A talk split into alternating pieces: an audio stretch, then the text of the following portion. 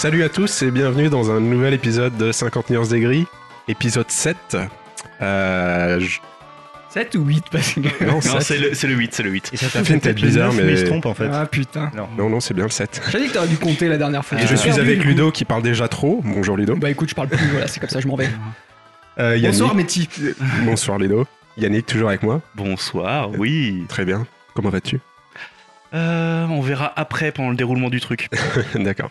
Et petite surprise aujourd'hui, nous avons un invité, Will. Non, Bonjour à toi, Et- bonsoir. Et moi je dirais grande surprise, parce que je viens de loin quand même. Ouais, Mais tu en viens euh, relativement bah, bonsoir à vous. Bonsoir Will. Ah ouais, Bonsoir. gentil. Comment vas-tu Will? Très bien et vous? Oh, ça me va, ça va bien. Ça me Ouais. fait plaisir de te recevoir. Voilà, ça nous fait plaisir de te recevoir, exactement. Euh, c'est ta première, je crois, euh, sur un podcast euh, d'une telle qualité. Donc, euh, Donc il a fait des bons avant, c'est ça c'est- c'est ça. Et d'où une personne de qualité invitée. Tout à fait. Qui a amené plein de victuailles d'ailleurs, et d'ailleurs on va bouffer comme des salles Ouais, pendant ça, c'est- l'enregistrement, il va y avoir plein de bruit. Et ça c'était pour vous soudoyer en ça fait. fait plaisir. euh, c'est le ticket d'entrée. il sait titiller notre corde sensible. Et donc, euh, nous t'avons invité pour parler euh, ce soir d'un sujet plutôt, euh, plutôt froid, parce que nous nous aventurons dans les terres scandinaves. Oh, les métaphores Oh pourries. ça a été scripté, Oh. cette intro. Écoute, ça Et correspond bien à la météo. Hein. Et le pire, c'est que ce n'est même pas scripté, puisque nous allons parler donc de mythologie nordique appliquée aux jeux vidéo.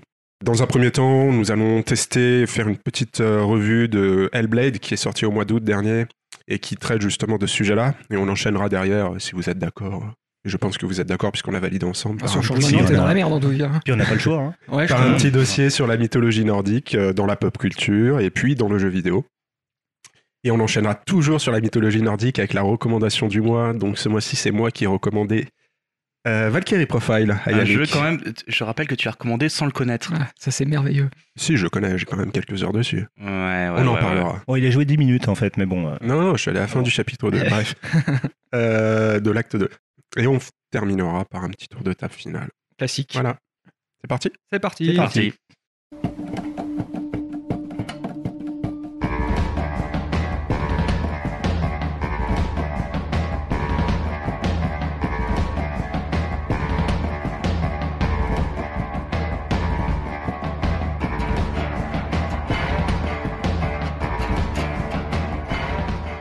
On commence avec Hellblade, Senua's Sacrifice. Il a été briefé. hein. Je viens de le dire. il Je me suis entraîné avant. entraîné Et 5 toi, tu dénonces. Ouais. Ah mais pas de pitcher, hein, non mais... Euh, nouveau jeu donc sorti euh, au mois d'août dernier, développé par Ninja Theory, studio anglais. Et je vais laisser. C'est Oraille. Non, c'est Non, pas vrai. qu'il est marrant. Ah oui. Euh, bref, euh, bah, vu que tu as l'air d'avoir envie de parler, tu vas commencer par pitcher un Eh ben, petit peu euh, le studio, vais- ce qu'il a fait. pitcher le studio, ouais. donc expliquer qui est rapidement Ninja Theory. N'hésitez pas à rebondir parce que j'ai fait une petite chronologie, mais j'ai joué à très peu de jeux venant de, de ce studio, hein, de toute manière. T'as joué à un autre Mais- jeu venant de ce Très studio peu. Très Oui, peu et de puis en même temps, ils en ont pas fait beaucoup non plus. Ouais, Ils en ont pas fait même- beaucoup, mais il y a toujours les trois mêmes constantes. Ah oui, il y a un dénominateur commun, hein, on va dire quand même. euh, ouais. On y viendra. Euh, donc, Ninja Theory a été fondé en 2000 sous le nom de Just Add Monsters, qui était, euh, qui est un studio qui a développé un jeu sur Xbox qui s'appelait Kung Fu Chaos, qui est sorti en 2003. Euh, pour Que un- personne ne connaît. que personne si- ne- Un jeu de combat Si. parodique, il me Eh semble. si, bien sûr que moi je le connais par contre. Ah, J'y ai bien beaucoup fait joué. Eh oui, une encyclopédie. Il y a bah, même tu sais, les jeux obscurs comme ça sur euh, première Xbox. Euh, ça, par contre, je me suis éclaté parce que c'est un espèce de petit jeu multijoueur comme ça où tu enchaînais un peu des épreuves. Non, c'était assez sympa. D'accord, c'était cool. Voilà. C'est un Ouais, ouais, jeu- c'était pas un jeu ouais. de combat Euh, bon, ça mélangeait un petit peu des mini-jeux avec un petit peu de jeu de combat, mais c'était pas un jeu de combat non, euh, non plus à proprement parler. hein. D'accord, ok. Voilà. Euh, toujours est-il que ces braves gens ont été rachetés en 2004 par une société qui s'appelait Argonaut Games. Alors Argonaut Games, si vous ne connaissez pas, On connaît pas. Ce sont des ceux qui ont aidé Nintendo à développer Star Fox sur Super NES et qui du coup ont hérité de Star Fox 2 euh, par la suite, le jeu qui n'est jamais sorti et qui sortira très bientôt sur la Oui, il est sorti. NES Mini. voilà. Ouais. Mais il est pas sorti. euh, Non, non, il est jamais jamais sorti. sorti, Ouais, ouais. ouais, non. Voilà. Il a été annulé alors que le jeu était Ouais, terminé en fait. C'est vrai. Donc Argonaut Games, très grand succès puisqu'ils ont fait faillite un an après en 2005. Euh, Ouais. du coup, Ninja Theory, qui était, enfin, Just Add Monster, qui est du coup devenu Ninja Theory, a été un peu sauvé de la banqueroute par un deal qu'ils ont pu choper euh, via, via Sony pour faire euh, ce qui allait devenir Heavenly Sword Heavenly Sword. sur PS3. Evenly. Heavenly Sword sur PS3, donc un hack and slash qui est sorti en 2007. On, Oui, est, on vraiment sur le Et moi, beat'em all, en fait. Ouais, Ouais, en c'est du exclu. beat'em all, ouais. En exclu C'est sur à- PS3. ouais. C'était une grosse exclue de la PS3 Oui, surtout. c'était euh, c'était une vitrine technique, le, le rôle de la seconde vague de jeux de, de la PS3, de montrer que l'on avait sous le capot, parce que Et la première année était globalement décevante. Et ça faisait partie ben, de quelques exclus comme ça. Et avec, techniquement, c'était chouette quand même. ben, euh, voilà, ils arrivent avec un, euh, avec un beat'em all que de toute façon tout le monde attendait God of War 3 qui n'arrivait pas. Euh, donc euh, ça remplissait ce trou-là, qui était super joli. Pour le coup, c'est vrai qu'il y avait en argument de vente que ben, le scénar c'était la fille de Pratchett, qui, a, qui fait quelques scénars de, de jeux Ah. vidéo. Euh, Résultat, ben, c'est un jeu qui est à peu près déçu sur tous les points. Il semble qu'il a C'est pas marché. tout à fait. le côté technique, très bien voilà, accueilli il était très beau. Il était très beau, il Mais était très reste, chiant. ouais. Euh, et il était, euh, le scénar était très nul. Ah oui, oui, on peut le dire. Oui, Vous joué, euh, vous, là, les, les anciens je l'ai globalement, je l'ai un petit peu manipulé, mais j'ai pas mal suivi le scénar. bah, moi, pour tout te dire, la manette euh, m'en est tombée des doigts. D'accord. C'est vraiment sous God of War, euh, hormis un côté euh, technique, euh, comme on disait, qui était très beau. Euh, franchement, Ouais. après, derrière, il y avait pas Les- grand chose quand même. hein. Des idées de manipulation. scénar, quoi. Mm, En Très tant, convenu, Très convenu. très très convenu. hein. En tant que, euh, que démo technique de ce que pouvait faire la PS3, t'as des phases aux 6 axis, notamment des espèces de phases d'arbalète Ouais. avec la petite fille qui ont une chianteur, mais terrible. Euh, non, non, c'est une catastrophe. Oui, c'était très répétitif, très convenu. euh, non, on peut retenir vraiment que le côté technique. Voilà, c'est La direction ouais. artistique avait été aussi accueillie euh, de manière générale sur tous leurs jeux d'ailleurs. On- on- Oui, on autres s'est jeux. relié à la mais- technique. hein. Globalement, il y a, voilà, le côté artistique, technique du jeu était propre. Mais Mm. c'est vrai qu'il proposait pas grand chose quand même. hein. Non, Ouais. on peut le décrire simplement, c'est un joli beat'em chiant. Et là, vous avez les trois adjectifs qui vont qualifier euh, Ninja Theory. Ah, d'accord, c'était ça le, le, Oui. le geek. Ah bah, merci Yannick d'être venu ce soir. Ouais, tout, tout cet amour explique sûrement le fait qu'il y avait une suite qui était programmée et qu'elle a finalement été annulée. Euh, mais par contre, en 2008, ils ont annoncé qu'ils bossaient donc sur un nouveau jeu qui allait devenir du coup Enslaved Odyssey to the West pour Bandai Namco ce coup-ci, euh, qui est sorti en 2010, qui était un jeu euh, post-apo inspiré donc de Journey to the West, le roman euh, chinois du XVIe siècle sur la légende du roi singe. Dragon. Ball, quoi. Je vois exactement, voilà, qui est pour ceux qui connaissent pas, c'est ce qui a inspiré Toriyama pour faire Dragon Ball. Ouais, D'accord. Euh, D'ailleurs, c'est le sous-titre du jeu, hein, Odyssey to the West aussi. Euh, Donc, qui était euh, un jeu aussi connu pour le fait d'avoir Andy, Andy Serkis à la, à la motion capture. Ouais, donc, euh. Monsieur Donc, Gollum, Donc, monsieur qui en fait des caisses. euh, exactement, et qui jouait bah, du il coup, était je pense, le, personnage principal qui avait un peu le. le- le- De mémoire, ouais. Mais il me semble d'ailleurs que Serkis était aussi dans le casting du, euh, Du- de euh, Du dernier aussi de la planète des singes. Peut-être, ouais, mais il Ah, était ouais. partout aussi. Enfin, Ah, il, du il dernier, est partout. même des trois euh, planètes des singes, on va dire, qui joue le rôle de César et qui est extraordinaire dedans. C'est vrai, oui, Mais, euh, ouais, je, je remets, je remets les morceaux dans le bon ordre, mais Ah non, ouais, non, exact. il est vraiment extraordinaire. hein, vraiment. Mais il me semble que c'était lui qui faisait le euh, l'empereur euh, l'empereur fou de euh, Evangeline Sword, le, le méchant principal là. Ouais, c'est possible. J'avoue que j'ai pas Il- la- il me semble que c'est lui, mais mais, bon, euh, c'est euh, possible. d'accord, Ouais, il a fait tellement bon. de choses, euh, Andy Ouais, non, mais en voilà, même temps. hein. c'était c'était une époque où on le voyait partout. Et encore D'accord. aujourd'hui. C'est vrai, c'est vrai. Euh, et coup, donc, bah, Enslaved, du coup, euh, moi j'ai joué rapidement sur PS3 à l'époque, c'était c'était beau, encore une fois. C'est ça, C'était c'est un- encore une très un belle, joli jeu. très belle vitrine technique. C'était pas mal, c'était pas ouf non plus. C'est notamment le problème que j'ai avec ce jeu, c'est qu'il a fallu quand même faire un gros effort de mémoire pour me rappeler Ouais. comment ça se passait à l'intérieur, avant de me rappeler ben, que c'était un all aussi. Oui, à base de mécanique euh, de coop. Ouais, vaguement, mais du personnages, avec la quand coop même, solo euh, en fait. Voilà, mais, relativement légère, hein, mais ouais. bon. euh, Ils voilà. ont globalement fait que des beat'em all C'est ça, façon. c'est ça. Ils ont fait Sauf- un joli beat'em all euh, un peu chiant. Bah, Beat'em All, on enchaîne. En 2011, il- là, ils, par contre, ils surprennent un peu tout le monde en annonçant euh, via Capcom euh, au Tokyo Game Show qu'ils vont bosser sur le remake de Devil May Cry. Ouais. Euh, Enfin, plus qu'un remake, c'est vraiment un reboot en fait. Ah, euh, c'est un reboot, reboot pardon, oui, total, je- euh, c'est ouais, reboot total, oui. Ouais. je- Oui, oui. Pardonnez-moi. Et c'est c'est pour Et ça que le jeu s'est planté d'ailleurs. Bah, c'était tellement un reboot que l'accueil déjà était glacial parce que la gueule qu'ils ont fait à Dante, c'était pas possible pour ceux qui étaient, qui, étaient fans de DMC. D- DMC, je veux dire, tu tu joues principalement pour un truc, c'est euh, la gueule de Dante, qui est euh, l'icône badass de 2001, à peu de choses près hein, dans, le, dans le truc. Et là, ils te sortent une version réactualisée. Je comprends qu'ils fassent une version réactualisée. Sauf qu'en fait, aucun joueur de DMC ne voulait voir ça. Tout le monde voulait le, le Dante super badass, sachant que le May Cry d'avant, le 4, déjà, tu jouais Dante un tiers du jeu, c'était euh, c'était super frustrant. Là, t'arrives à un truc, on te file un Dante qui ressemble à un ado euh, en pleine crise. Tu veux pas voir ça. Donc forcément, tu le bâches avant même d'y avoir joué. Par contre, le gameplay, il paraît qu'il était Bah, très bien. paradoxalement, le jeu, quand il est arrivé, il s'est pas fait autant démonter que ce que les- gens euh, pensaient. Quoi. Bon, moi, je dirais, il était même euh, très bien, bien accueilli, reçu, hein, hormis ouais. le design de Hormis Dante le design de Dante, et lui-même. même euh, apparemment, d'un point de vue scénaristique, moi je l'ai pas fait non plus, pardonnez-moi. Ouais, mais ça n'a Euh, pas empêché qu'il s'est pas vendu. plutôt bien la route. Ah non, ça a été un échec cuisant, hein, on va Ouais, dire mais- ce qu'il y a. hein. Voilà, ensuite pour nos amis de Ninja Theory, petite euh, aventure par le mobile que je ne détaillerai pas. Euh, et on arrive tout doucement sur Hellblade qui a été annoncé à la Gamescom de 2014.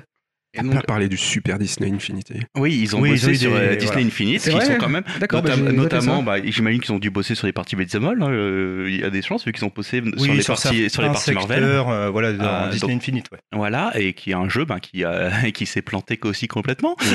donc Oui, voilà. bah, puis tu sais, en même temps, il faut un peu renflouer les caisses. hein, après trois Mm. échecs, quand même, Bah, euh, voilà, il faut non, un peu travailler. En fait, ce qui est génial avec, avec Ninja Theory, déjà, avant de même de lancer le Blade, c'est qu'ils sont toujours en vie. Parce qu'ils ont bossé avec, en, étant, en étant édité par Microsoft dans un jeu qui est complètement passé inaperçu.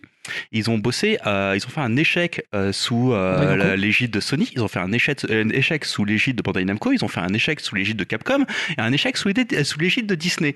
Ces mecs ont été soutenus par parmi les plus grands éditeurs possibles dans le monde du jeu vidéo, ils se sont plantés à chaque fois.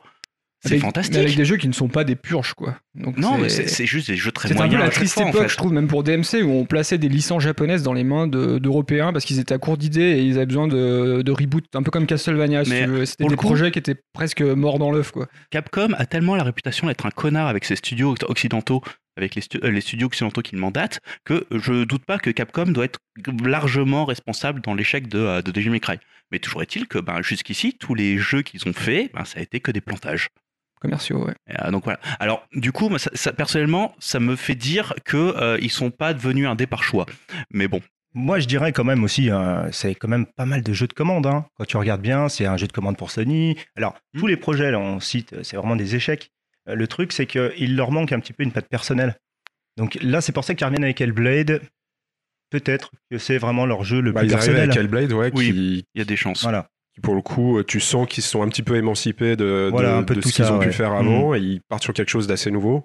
Enfin, Ah. moi j'ai trouvé, bon, on va pas Assez rentrer tout de suite dans le détail, mais que, si bon. tu veux peut-être continuer euh, sur non, non, euh, il le m'a coupé contexte. l'arbre sur pied en disant que justement ils étaient devenus un dé, et ça c'est quelque chose d'important à noter, c'est que c'est un projet indépendant, bon qu'ils ont un peu étiqueté directement, et ce qui a fait un peu parler de lui comme euh, triple A indépendant. Justement, Mais pour moi, c'est- ils sont restés exactement dans ce qu'ils savaient faire. Bah voilà, c'est ça, Autrement dit, ils sont partis sur là. un jeu qui est beau et ils sont partis sur un dérivé de beat'em all.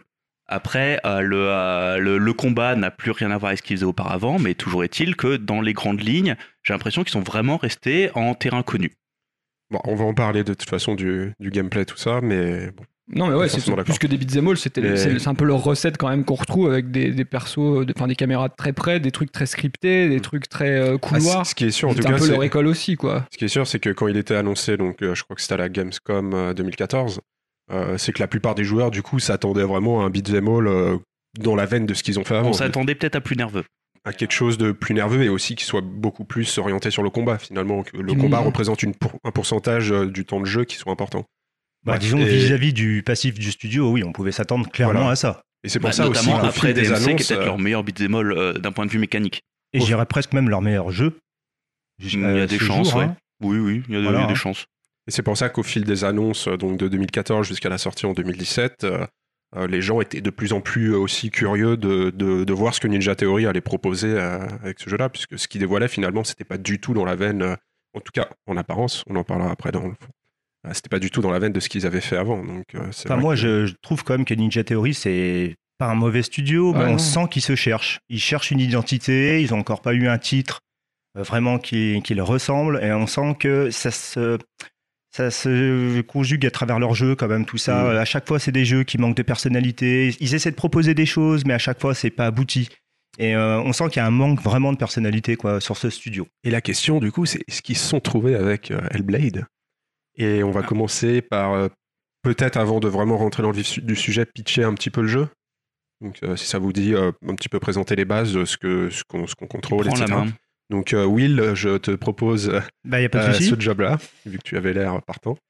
Hellblade, euh, alors Hellblade euh, nous raconte euh, l'histoire d'une jeune guerrière picte, euh, donc euh, répondant au nom de Senua, qui euh, en fait au début du jeu euh, revient euh, vers son village et découvre euh, en gros que des Vikings euh, sont passés par là, ont totalement massacré sa tribu, et ainsi que son compagnon euh, Dillion. Et elle va se mettre en quête euh, d'aller chercher son âme au plus profond des enfers, euh, Elhaim. Voilà. Des enfers nordiques. Voilà, des euh, nordiques. On va pas en dévoiler trop parce qu'après c'est certainement spoiler un petit peu. Euh, je pense que c'est déjà bien pour, euh, à base de Voilà. l'histoire. ouais. Grosso modo, elle Voilà, va avancer, elle va voilà. tabasser des gens et puis elle va réavancer, etc. Voilà, avec une petite subtilité près quand même, c'est que la jeune fille souffre légèrement de psychose. C'est vrai, elle a beaucoup mal à la tête, cette jeune Voilà. fille. Euh, on va dire, oui, elle a des gros Elle est troubles pas mentaux. seule. Et c'est un peu ça Elle entend beaucoup de voix quand même. Hein. Elle entend, elle entend quelques-unes, et c'est l'origine- l'originalité de ce titre, du coup, c'est de te proposer un peu un- de rentrer dans la peau de quelqu'un qui souffre de, psychose psychotique. ouais. euh, via un setting un peu original, on va dire, la, la mythologie nordique. Quoi. Voilà, voilà, et voilà, bah, il a- Euh, il a- un super pitch, hein, a- quand il a même. résumé hein. en Putain, on a Euh, pitché Hellblade, quoi. Et donc voilà, ouais, t'as t'as ces voix-là qui vont t'accompagner euh, tout au long du jeu et qui vont euh, tantôt servir l'histoire ou pas, ou tantôt servir le gameplay ou pas. Ça, c'est ce qu'on va décider en parlant de. Bah, du le, fond du le- jeu. le jeu en lui-même se, se divise de façon en, en phases, euh, enfin trois, plus, ou- il y a plus ou moins trois phases différentes dans le jeu qui sont assez facilement identifiables. Il y a tout un côté un petit peu balade dès le début du jeu où on a presque l'impression d'être face à un walking simulator à la troisième personne, euh, avec beaucoup de, de dialogues bon, qui viennent du coup de ces voix que, que Senua entend, Ouais. Sach- sachant qu'il y a deux types de voix. Du coup, il y a des voix qui sont euh, une voix plutôt principale qui va servir de, de plus narra- narrative. de- De narration, plus ouais. narrative, et une voix, des voix qu'elle entend plus euh, dans permanence. sa tête en qui sont permanence des aides. en fait. Ouais. qui sont des, des aides soit pour l'orienter, soit pour l'aiguiller dans les combats. Et qui des fois sont pas du tout des aides. Des fois sont des aides euh, pour t'orienter, des fois sont juste là pour meubler le temps. Et euh, désorienter le joueur aussi et- en même temps. L'espace. ouais. et- Bah, créer une ambiance aussi quoi. Voilà, Donc, il y a, créer cette une phase, ambiance, il y a ouais. ces phases de Mm. balade, il y a des phases d'énigmes qui vont euh, se greffer Bon, là-dedans. ça, on en parlera après. Voilà, hein. c'est juste pour présenter un peu les trois, les trois différentes phases du jeu. Ces phases d'énigmes et des phases de combat euh, très euh, scriptées au sens où elles surviennent à des moments bien précis. Et voilà quoi, c'est les trois, les trois, euh, trois principales, ce qui fait le sature du jeu quoi. Bah, qui c'est qui se lance à le critiquer en premier Qui- euh, Peut-être ceux qui l'ont qui c'est qui l'a pas vraiment aimé, en fait adoré. Non, je pense que c'est peut-être plus Ou- intéressant ouais. d'entendre le point de vue de positif. Des gens euh, positifs autour ouais, du je jeu, ouais. De toute façon, on est con. Bon, un petit tour de table peut-être globalement. euh, toi, on toi, est oui. deux à l'avoir aimé, on est Toi, deux tu l'as adoré, euh, mec, avec tu des avis partagés. Alors moi j'ai moi j'ai adoré ouais, sur plein de points. Même si je, je reconnais certains défauts, euh, c'est vrai que le, le pitch, euh, bon, déjà forcément, euh, je suis je suis un grand fan de tout ce qui est mythologie nordique. Alors euh, tout de suite j'ai j'ai su rentrer dedans, ce qui n'a pas forcément été le cas de tout le monde. Je crois que toi Ludo, tu as eu Moi notamment j'ai un du petit mal. Alors au global j'ai bien aimé, je dois dire, mais j'ai eu du mal et c'est pour ça que je préfère expliquer pourquoi j'ai eu du mal après que vous Ouais. ayez un peu expliqué. Alors après, voilà, pourquoi la aimé. mythologie nordique, c'est juste, euh, comme tu disais, c'est un setting, c'est pas du tout. euh, euh, le but, c'est pas du tout de- d'avoir un côté historique. Même si euh, tout au long du jeu, tu vas rencontrer des stèles euh, qui vont euh, t'enseigner euh, des, des allégories. Wikipédia nordique. euh, Voilà, ouais, fait, Wikipédia nordique ça. euh, interactif euh, à l'intérieur, mais D'ailleurs, c'est la petite surcouche, on va dire, qui est pas. c'est voilà. facultatif, on va dire. Voilà, tu le fais, mais c'est c'est pas ça, c'est pas ça qui apporte de l'intérêt au jeu. Non, moi, ce que j'ai trouvé vraiment cool, c'est la manière dont était traitée justement euh, la psychose. Euh, ces voix-là qui tantôt vont être euh, euh, vont t'aider en jeu. Alors bon, je sais pas si on peut parler tout de suite du système de combat, peut-être qu'on en parlera après, mais elle t'aide notamment dans le système de combat. Et euh, des Non, mais fois, déjà, des fois, euh, elles t'insupportent en fait ces voix-là qui te parlent. Et, Oh oui. et Oh oui, et je pense qu'elles nous ont tous insupportés à un moment ou à un autre. Et, et finalement, euh, tu peux te demander euh, dans quel, euh, de- jusqu'à quel point c'est voulu par les développeurs de, de te faire chier et de te faire ressentir vraiment ce que, ce que peut ressentir une Bah, personne ouais, ils veulent psychotique. Voilà, c'est- ils veulent te mettre mal à l'aise. C'est c'est très sensoriel comme jeu. Et il y a tout un boulot du coup qui est fait sur le euh, pour retranscrire cet aspect sensoriel. Et d'ailleurs, on, on l'a pas dit, mais Ninja Theory euh, s'est rapproché de, de De spécialistes, psychiatres, de de psychiatres et de gens ouais. aussi qui souffraient de cette pathologie pour essayer de d'avoir des témoignages pour essayer de la retranscrire d'une certaine manière dans un jeu vidéo. Et ça se traduit par tout un travail, surtout euh, celui qui ressort le plus sur le sound design. Ouais.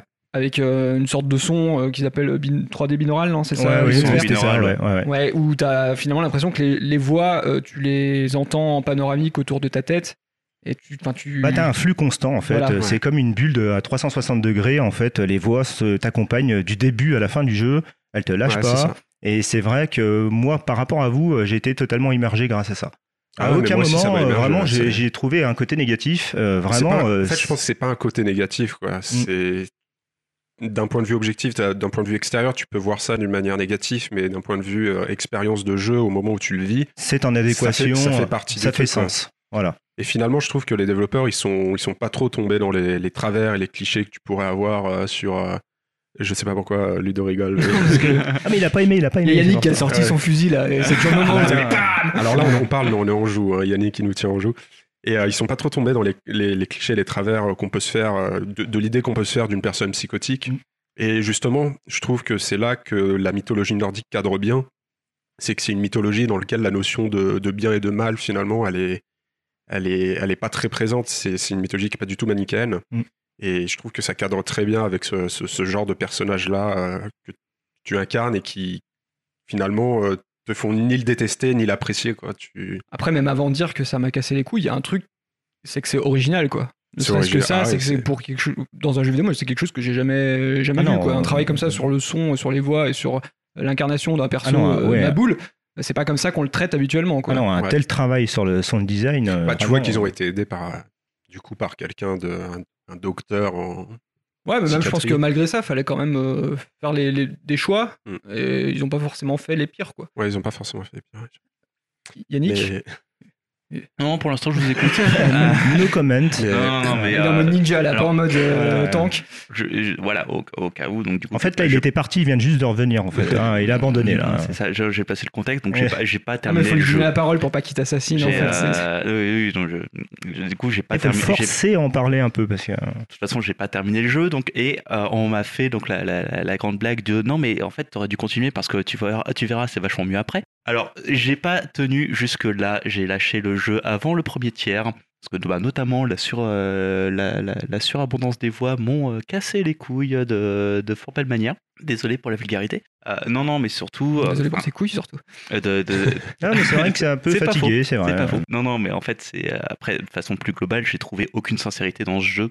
Et euh, alors, je reconnais que le, euh, le travail sur le sound design est intéressant dans l'idée, mais j'ai préféré notamment le travail sur l'ambiance. Et ce qui me rend un petit peu, un petit peu triste avec ce jeu, c'est que je préfère l'ambiance qui a réussi à, qui a réussi à être imposée par le jeu dans ces moments où il est silencieux, plutôt que dans les moments où il est, où il fait usage de tous ses artifices sur les voix. Donc ça, c'est globalement le principal grief que j'ai dans. J'ai rien contre ce jeu, je, je, bien, je vais écouter votre avis, il n'y a pas de souci, mais je peux pas trop m'exprimer ne l'ayant pas terminé moi-même. De toute façon, je pense que c'est un jeu, euh, soit tu arrives à rentrer dedans, soit tu le détestes euh, directement. Il n'y a pas de demi-mesure. C'est soit, Bah, soit accroche au principe et tu ressens, euh, comme, comme tu dis, de la sincérité dans le jeu, ou soit t'en ressens aucune et Je- tu lâches totalement Je vais l'affaire. peut-être ça- rebondir là-dessus, du coup, parce que moi, c'est vrai que j'étais un peu dans une situation euh, similaire. début, ouais, sur le début. Et alors pourquoi moi les voix m'ont m'ont gêné? C'est pas tant les voix euh, euh, Barjo, j'ai envie de dire, ces voix qu'elle entend en plus qui, qui ont un sens, je trouve, pour l'ambiance, pour le gameplay, pour illustrer la folie. Moi, c'est plus la voix principale qui sert de narration euh, pour t'expliquer un peu tout, le contexte, mais tout ça de manière très cryptique. euh, avec un ton très traînant que j'ai trouvé vraiment usant à la longue, surtout qu'elle parle beaucoup trop pour trop de, trop de redites en fait à chaque fois que tu vas résoudre une, des énigmes du jeu elle va essayer de te métaphoriser the darkness machin pour te métaphoriser la maladie de Senua ça fait des longs moments narratifs qui en plus sont entrecoupés de ces moments où tu vas donc cro- croiser euh, Wikipédia euh, ouais. mythologie nordique là qui finalement moi je trouvais que ça ressemblait à des, des, des tics de Walking Simulator qui n'étaient pas assumés quoi en fait parce que le jeu tu rentres sur ces phases de stealth où tu déclenches donc un- une stealth te déclenche un- une voix que Senua entend de plus, une voix d'un ancien compagnon à elle qui va lui expliquer un peu du folklore de la mythologie nordique, qui ont un petit rapport avec le, le niveau, on va dire, dans lequel tu te trouves, et qui euh, tu peux pas vraiment, je trouve, traverser le jeu en écoutant ces voix parce que c'est un, un jeu qui te qui qui te noie sous le sous, sous plein de stimulations euh, auditives, visuelles. T'en, as partout en fait dans le jeu. Et tu, ressens une sorte de. Enfin, moi j'étais. D'oppression. De pression, ouais, d'oppression, mais je voyais la, la couche qui était suffisante pour illustrer la, la folie du personnage, mais pour moi ils sont allés presque trop loin là-dedans, quoi. Ouais. Par la narration, par des trucs plus classiques si tu veux. Bah, c'est vrai que c'est peu commun les jeux qui, qui, qui font jouer tes sens euh, déjà tous en même temps comme ça et de manière aussi euh, intense, on va dire. Et c'est vrai que des fois, euh, moi je suis d'accord avec toi, il y a des moments, et je suis d'accord avec toi aussi Yannick, il y a des moments, les voix, euh, de manière globale, je les aimais, mais des fois, c'est too much, quoi. Et surtout, c'est trop répétitif. Ça se marche dessus, des fois ça se certains marche scripts, dessus. et, et moi j'ai, recommencé du Au coup. point que euh, tu dois faire attention à pas déclencher des stèles pendant Ouais, qu'il y a quelqu'un qui te parle et tout, parce que ça se chevauche et ça devient chiant. J'ai ouais. essayé, de- une fois que j'avais fini, et finalement, je- comme j'ai dit tout à l'heure, je suis sur une note plutôt positive au global, je me suis dit, je vais essayer de recommencer le début pour essayer de comprendre ce qui fait que ça me bloquait dès le départ. Et, et des situations comme les stèles, je me suis dit, la, la meilleure façon de les aborder, c'était finalement de s'arrêter devant, de la déclencher, d'écouter bêtement, et Ah, de partir après faire autre chose. Alors tu vois, c'est ce que j'ai fait dès le début, moi. Ouais, parce que tu Parce pensais que j'avais pas compris que si tu lâchais la stèle, la voix continuait. Donc c'est pour ça aussi que j'ai peut-être pas eu Et elle continue à la euh, fois, mais aussi plus tu t'éloignes, et plus Moins tu l'entends. moins tu l'entends. Ouais, ouais, Donc ça n'a ouais. pas de sens pour un jeu qui t'invite à. À les tu écouter, penses oui, au début que c'est une forme de walking simulator. Surtout Ah non, que globalement, c'est euh, c'est un, jeu qui est sur des couloirs étroits. Quoi. Où en plus, tu te déplaces lentement, donc s'il y a un truc que t'as pas envie de faire, c'est t'arrêter. Bah, exactement, ouais. Mais euh, il y a un point sur lequel je reviens dans ce que tu as dit que je trouve intéressant, c'est sur le fait que l'histoire est cryptique. Et ça me semble étonnant comme choix de faire une histoire cryptique, alors que en suivant la com et, euh, et les euh, deux trois trucs sur, sur internet, tu as très vite compris tout le pitch de l'histoire. Tout le monde t'explique le pitch de l'histoire, la situation, bah, de, le, le, le Pict, etc., qui va dans, dans, le- dans l'enfer nordique, machin, qui te refait un Orphée Eurydice. Tu, tu le comprends avant même d'avoir joué au jeu. Donc du coup, pourquoi avoir fait le choix de faire un truc cryptique? Il y a un truc qui colle pas en Il y a fait, de l'ambiance, je pense. Parce que ce qui est intéressant, c'est. Enfin, pour moi, ce qui est intéressant, c'est de voir aussi l'évolution du personnage. C'est pas ce que toi tu comprends, mais plutôt ce que ton personnage va comprendre et comment il va réagir à ces, à ces Ouais, choses-là, quoi. Pour le coup, ça m'évoque un peu, voilà, tu, euh, tu adaptes Titanic au cinéma, mais tu essayes de cacher à tout le monde qu'à la fin le bateau coule. Euh, y C'est ce qu'ils ont fait. hein. Parce que je pense que dans, dans, dans, dans Hellblade, ce qui est important, c'est pas la finalité, mais c'est le chemin que tu parcours, en fait. Ouais, ouais, c'est ça. Mais tu as beaucoup de révélations hein, quand même au sein de l'histoire. Euh, euh, quand tu progresses, ça arrive à doses euh, régulières où tu apprends des choses de, de son passé. Et en fait, c'est là où justement, euh, c'est le tour de force du jeu, c'est qu'il te prend constamment euh, par l'avant et tu continues et tu apprends des choses et tu es constamment comme ça euh, à apprendre Ouais. des choses Non, de sa vie Après, par je- rapport à sa famille, Vraiment. ce qui a pu se passer. Et c'est là où après, euh, il y a une espèce de- d'empathie avec le personnage. Mm. En gros, et euh, voilà, tu continues à être avec ses côtés. Euh, Vraiment, la descente aux enfers, t'es vraiment avec elle quand même. Donc c'est vraiment intéressant hein, comme jeu. Moi, Mais- je- mais pareil, si tu veux, moi j'ai eu un petit euh, petit cap à passer, on va dire, sur le premier tiers du jeu où effectivement tu subis faut comprendre ce que c'est, quoi. Comme voilà, jeu. tu subis les mécaniques de gameplay qui sont quand même assez poussives, avec ces histoires de runes, avec des portes à ouvrir. Et au début, euh, je te cache pas, c'est vrai que tu pestes quand même assez régulièrement. Quand même. Et au bout d'un moment, tu comprends en fait la mécanique autour de la folie Bah, c'est ça, personnage. c'est ce que j'allais dire. c'est que- sens. C'est que c'est pas. un- tu parlais de voyage, mais c'est pas un voyage au sens euh, euh, premier du terme. C'est- très. euh, non, c'est un voyage très dans sa initiatique. tête. Non, mais même, tu, tu sais jamais finalement Oui. si t'es dans Elheim ou si t'es dans la folie Oui. de- du Et personnage. des- qui- Ouais, ouais, c'est vrai. ouais. Et l'histoire des runes, elle a une histoire aussi. Oui, et même les, les énigmes que tu fais, euh, Voilà. même le, le- la crypto euh, Wikipédia euh, mythologie, quand tu. Et ça demande un deuxième niveau de lecture par rapport Voilà, au jeu, et c'est là où c'est peut-être compliqué, c'est que quand tu essaies de comprendre pourquoi tu es dans tel endroit, que tu vas affronter tel ennemi et que tu fais tel énigme pour résoudre tel truc, tout ça, ça imbrique quand même l'un dans les autres et font partie d'un développement du personnage qui t'apprend un truc sur lui, Oui, qui t'apprend pourquoi elle est comme ça. et Et, en sachant que c'est sa réalité. Ouais. Tu subis sa réalité. Mm. Donc en fait, quand tu commences à rentrer, euh, il y a une espèce d'empathie en fait. Moi, c'est surtout ça que j'ai trouvé intéressant. C'est-à-dire qu'au début, tu vois que les mécaniques de gameplay, Ouais. donc c'est très poussif. Et petit à petit, tu commences à arriver comme ça à ses côtés. En plus, elle fait des faces caméra quand même, donc tu as l'impression qu'elle Ouais. te parle. Ouais, c'est ça, Ce qui t'as- fait que t'as vraiment- t'incarnes une des voix, quoi. Parce presque. que finalement, les mécaniques de gameplay, tu les as très vite assimilées. Donc après, tu as, Oui, en sachant l'espace que- pour, te, pour te concentrer sur les. Et il n'y a pas de tuto, t'as rien à l'écran, et- t'apprends ouais. tout tout seul. Donc en fait, ça fait un peu basique, partie quoi. du voilà. Tu les as vite assimilés, certes, mais tu comprends déjà très vite ce qui va pas dans les différentes, euh, dans les différents types de gameplay. Et tu comprends très vite que, en tout cas, sur le premier tiers, bah, ça va être super répétitif. J'espère que ça s'améliore sur, euh, après. Ouais, non, ça s'améliore quand même. Euh, parce que- Ça dépend sur quel point, quoi. Parce que, notamment, euh, le, euh, bon, les combats, je- je- j'espère que ça s'améliore après, mais notamment la phase de recherche, tu vois que c'est euh, hyper fouillis. Parce que ben, ils ont voulu faire des décors qui sont euh, très chargés et très monochromatiques, ça c'est un choix certes, mais euh, du coup faire des repérages de symboles dans le, euh, dans le décor. dans, dans le décor. euh, en fait, ouais. tu, tu sais très vite où c'est.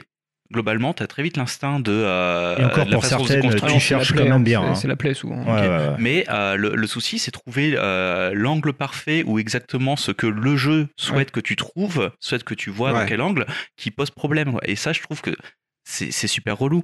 Bon, on est Je bien suis- d'accord pour suis- dire que son début, c'est pas son point fort. Ouais. hein, euh, Mais mais- même, même, même après, les Non, énigmes, finalement, euh, je suis assez d'accord avec toi, les énigmes, euh, ils ont voulu faire des énigmes environnementales. Donc, à un Voilà. moment, Et il y a des raté, runes. ouais. Et ces runes-là, tu dois euh, les trouver dans l'environnement en prenant des angles de caméra qui font En que superposant un, des ba- éléments. un bâton va s'aligner avec une poutre, etc. C'est exactement les énigmes environnementales, environnementales- excusez-moi, je bafouille, euh, ce mot est très compliqué. Euh, donc c'est exactement les, énigmes environnementales de Witness. Et- ouais, Sauf je que- me suis fait exactement la même remarque. Sauf que The Witness, Ouais, là, le, le- le- le truc où c'est bien joué dans The Witness, c'est qu'ils ont joué sur les, euh, sur les contrastes et sur l'abondance de couleurs. Ouais. Bah, euh, et sur les symboles clairs à repérer. euh, parce que le, le cercle et un trait, tu le repères facilement. Et ils ont joué là-dessus pour le fait que ce soit intéressant Ouais. et quasiment, euh, quasiment instinctif de les trouver. Bah, puis The Witness a quand même une direction artistique qui est beaucoup plus épurée, euh, là où Hellblade est plutôt Mm. réaliste. Et Alors, justement, dans des décors dire- réalistes, c'est difficile de. Justement, ce que je veux dire, c'est que faire ce choix de, euh, de, de gameplay et fonctionne sur The Witness, mais ça fonctionne pas du tout dans euh, ce que propose Après, en contrepartie, Hellblade te donne aussi des gros indices sur là où tu dois trouver les, les résolutions. Quoi. Oui, Donc, il y a oui. toujours un peu de. Ouais, quand ça t'indique quand- où est le point où tu vas trouver la euh, caméra. Mais pour autant, je ne cache pas que j'ai pété des câbles sur certains plans en ne trouvant pas quel était l'angle exactement. Et surtout, je trouvais que c'était quelque chose qui apportait rien finalement. Et c'est Ouais. ça qui est frustrant, je, je trouve, avec l'environnement de ce jeu. C'est que c'est un jeu qui est extrêmement bavard sur tout ce qui est texte, qui te raconte euh, le- la crypto-histoire euh, où tu comprends pas tout avant d'avoir mis les morceaux dans le bon bout, la crypto-mythologie où tu sais pas trop pourquoi on te parle de ça à ce moment-là. Et à côté de ça, c'est un décor qui te raconte pas grand-chose. L'ambiance elle est Ouais. cool, visuellement c'est cool, mais jamais euh, le décor va te, va te raconter quelque chose. Il va te servir de gimmick de gameplay pour résoudre Ouais. des énigmes, mais Finalement, t'as l'impression qu'ils ont mis ça pour, euh, pour allonger un petit peu la durée de vie. C'est ça, t'as l'impression que c'est totalement. dirigé. Un jeu, Mais pour moi, les voix c'est pareil. hein, la voix même ça, les- 8 puis heures, même ils auraient les pu combats, faire en heures.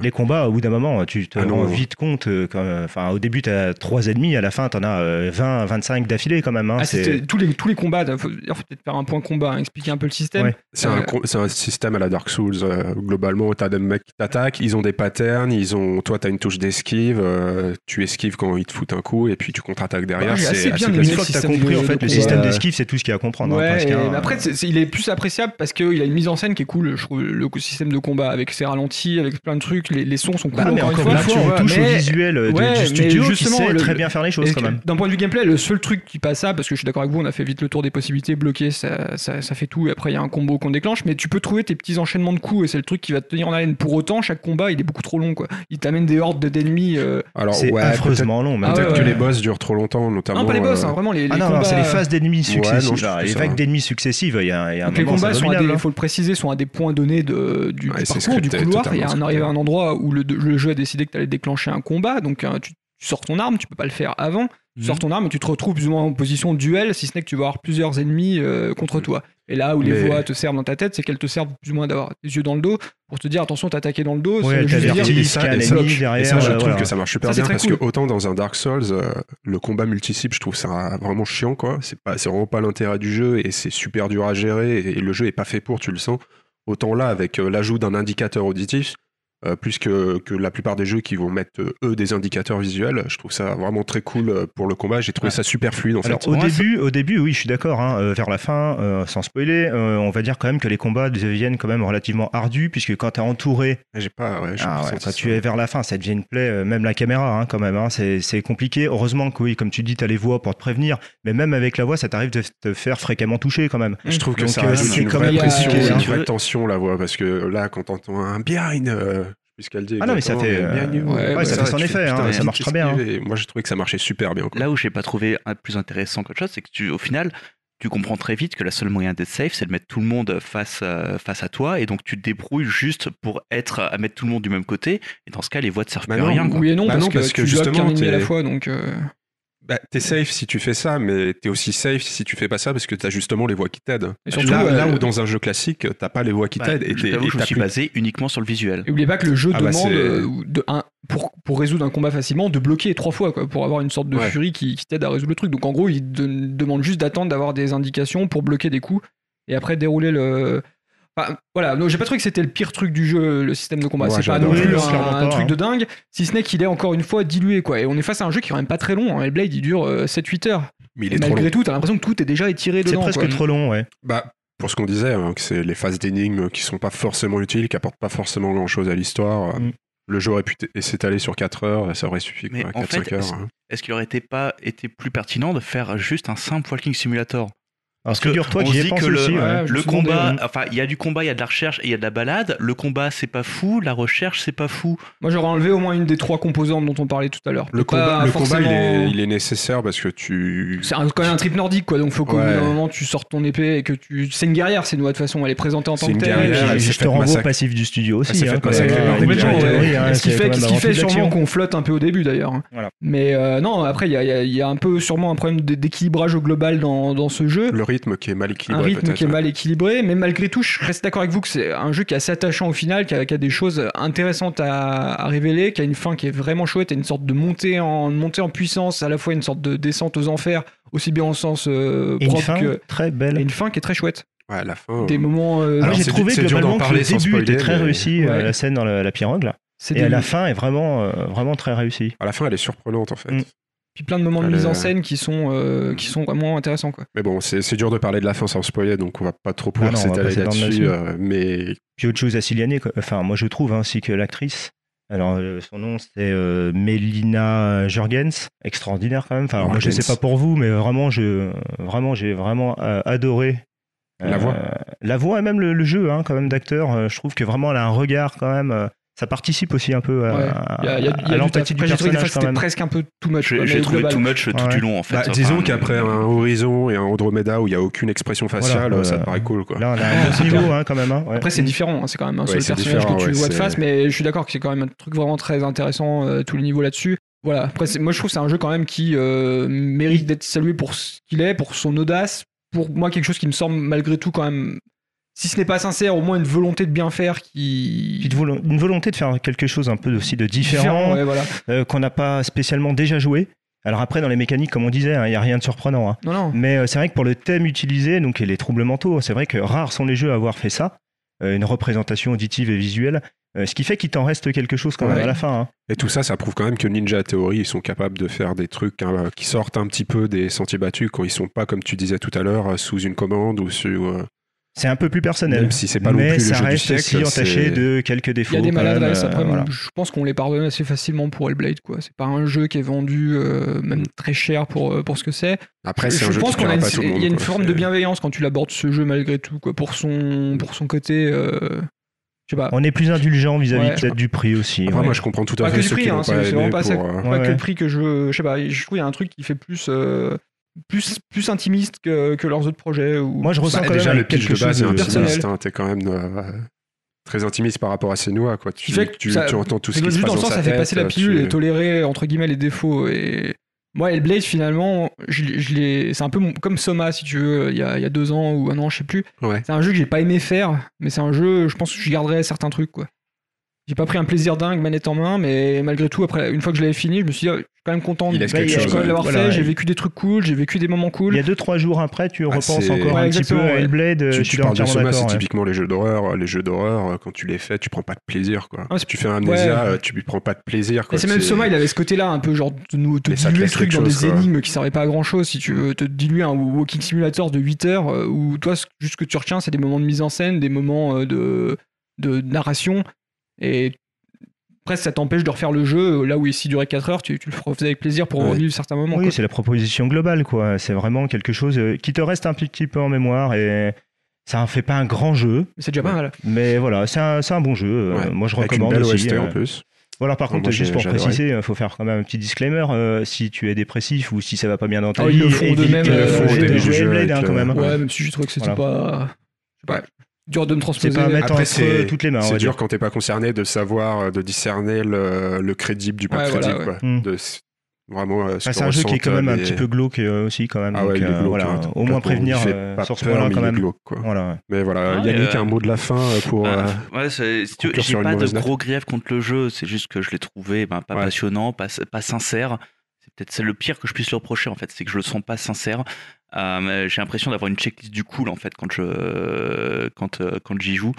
Et euh, c'est juste que c'est con parce qu'en fait il y a des il y a des moments d'ambiance, euh, bah, d'ambiance purement visu- visuelle. Par exemple au, au début il y a une espèce de, de tempête avec un ray de lumière qui t'arrive sur la gueule. ouais, C'est des moments où euh, j'étais pas bien, tu vois, l'ambiance, tu sens qu'elle est très forte et que c'est très cool. Et c'est juste que tout le reste est terriblement passable. C'est le, le- le- le truc Mhm. que je garde de ce jeu, c'est que c'est un jeu passable. Donc je le, re- je le continuerai pas, c'est certain. J'ai pas la motivation de le faire. J'ai bien mieux à jouer à côté. Ouais. Et dans une année 2017 où les jeux de fous se sont enchaînés, je trouve qu'on a mieux à faire que jouer à ce jeu-là.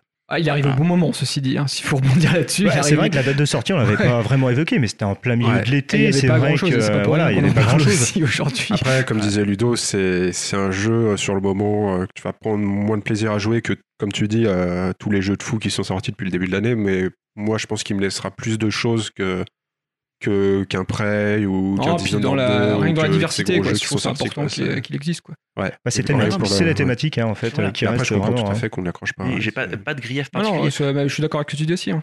Par contre, d'ailleurs, il y a quand même un truc sur lequel euh, je veux revenir qui est euh, au début du jeu. Globalement, non, non, mais c'est euh, c'est pas un greffe parce que c'est un truc, c'est un truc que je trouve euh, en plus plutôt cool, mais très curieux. C'est qu'il y a un parti pris du sans interface dans le jeu. Ouais.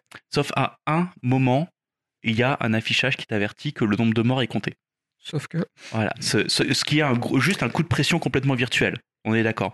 Mais c'est affiché de façon bah, avec une grosse vidéo, avec une, une, typo grosse qui typo s'affiche, sale, hors, très jeu euh, vidéo. hors Voilà, narration Et ça jeu, sert à rien parce qu'en plus, il te l'explique à l'oral à côté, quoi. Ouais, ouais, mais euh, Donc, Mais euh, en fait, c'est juste. Alors, c'est très curieux qu'il l'ait fait de cette façon-là, afficher de cette façon-là, alors que la cinématique avant te fait déjà plus ou moins comprendre ce qui se passe. Voilà, le, le côté. euh, ça donne un côté euh, ajouté à l'arrache. Et euh, c'est juste un coup de pression virtuel que les, Ouais. devs, que les devs te mettent, qui fonctionne à peu près. Et c'est ça, je pense qu'ils étaient, ils voulaient vraiment te le faire comprendre, quoi, qu'il y avait un système de permades et ils voulaient à tout prix te le faire comprendre dans le sens où il est totalement faux, quoi. C'est-à-dire Oui. que pour crever dans le jeu en mode permades, c'est-à-dire que t'as une sorte Oui, de malédiction qui monte le long de ton bras, faut vraiment le vouloir. Oui, ça marche pas. Et même encore, je sais pas, il a, fait, il je sais pas si c'est possible, mort en fait, au bout d'un. Tu peux, hein, mais- mais c'est juste après, même euh, par défaut, le jeu est en niveau de, de difficulté automatique et ce niveau de difficulté se mouline en fonction de ton nombre de morts aussi, quoi. C'est-à-dire qu'en gros, plus Ouais. tu vas crever, plus le jeu va être simple, j'imagine. Mais on est d'accord que de toute façon, quand tu le vois, tu sens très vite que c'est complètement bullshit hein, ce, tru- ce truc-là, que c'est juste une astuce de dev pour te mettre un coup de pression. Mais étrangement, Ah, ça, fait son fonctionne bien. taf, hein, mais ça, ça, Ça, a créé euh, une tension de plus dans les combats. ouais. T'es, t'es vénère de mourir, surtout quand tu, au début du jeu, que t'as pas trop le système en main, tu meurs pour des trucs cons. Et c'est, moi, je trouve que ça rajoute Ouais, d'un côté, ouais, tu détestes le jeu quand tu te retrouves bloqué contre un mur au début et que t'as pas forcément compris comment gérer la, la caméra ou gérer le- les ennemis. Ça fait un peu chier, quoi. Non, puis bon, c'est pour toutes ces raisons qu'on cite. De toute façon, c'est que le projet, il a été compliqué aussi. Hein. Mm. C'est un projet qui est vieux, qui a été long, qui a été malmené. euh, et on ressent, hein, quand même. ouais, quand on une- joue au jeu, ouais. on ressent tous ces, C'était un peu une défauts. hein. arlésienne à un moment. Voilà. On l'attendait plus vraiment. Et... Ah, Donc c'est pour ça, il est- 2014, il est- 2017, ouais, pour un ouais. jeu indé, ouais, c'est- Il c'est est loin d'être parfait. hein. Les défauts, ils sont présents, ils sont réels, on les a tous vus. Mm. Après, c'est sûr que voilà. euh, Après, c'est plus pour la thématique euh, qu'on retiendra le jeu, hein, quand même. Ouais. ça. Yes. Bah, c'est le mot de la fin. Donc Ouais. voilà, des avis bons, des avis moins bons. Voilà, un bon petit jeu qui restera dans, Ouais, dans les annales pour, son- pour son originalité. Tout à fait. Et on enchaîne du coup bah, sur le dossier mythologie nordique.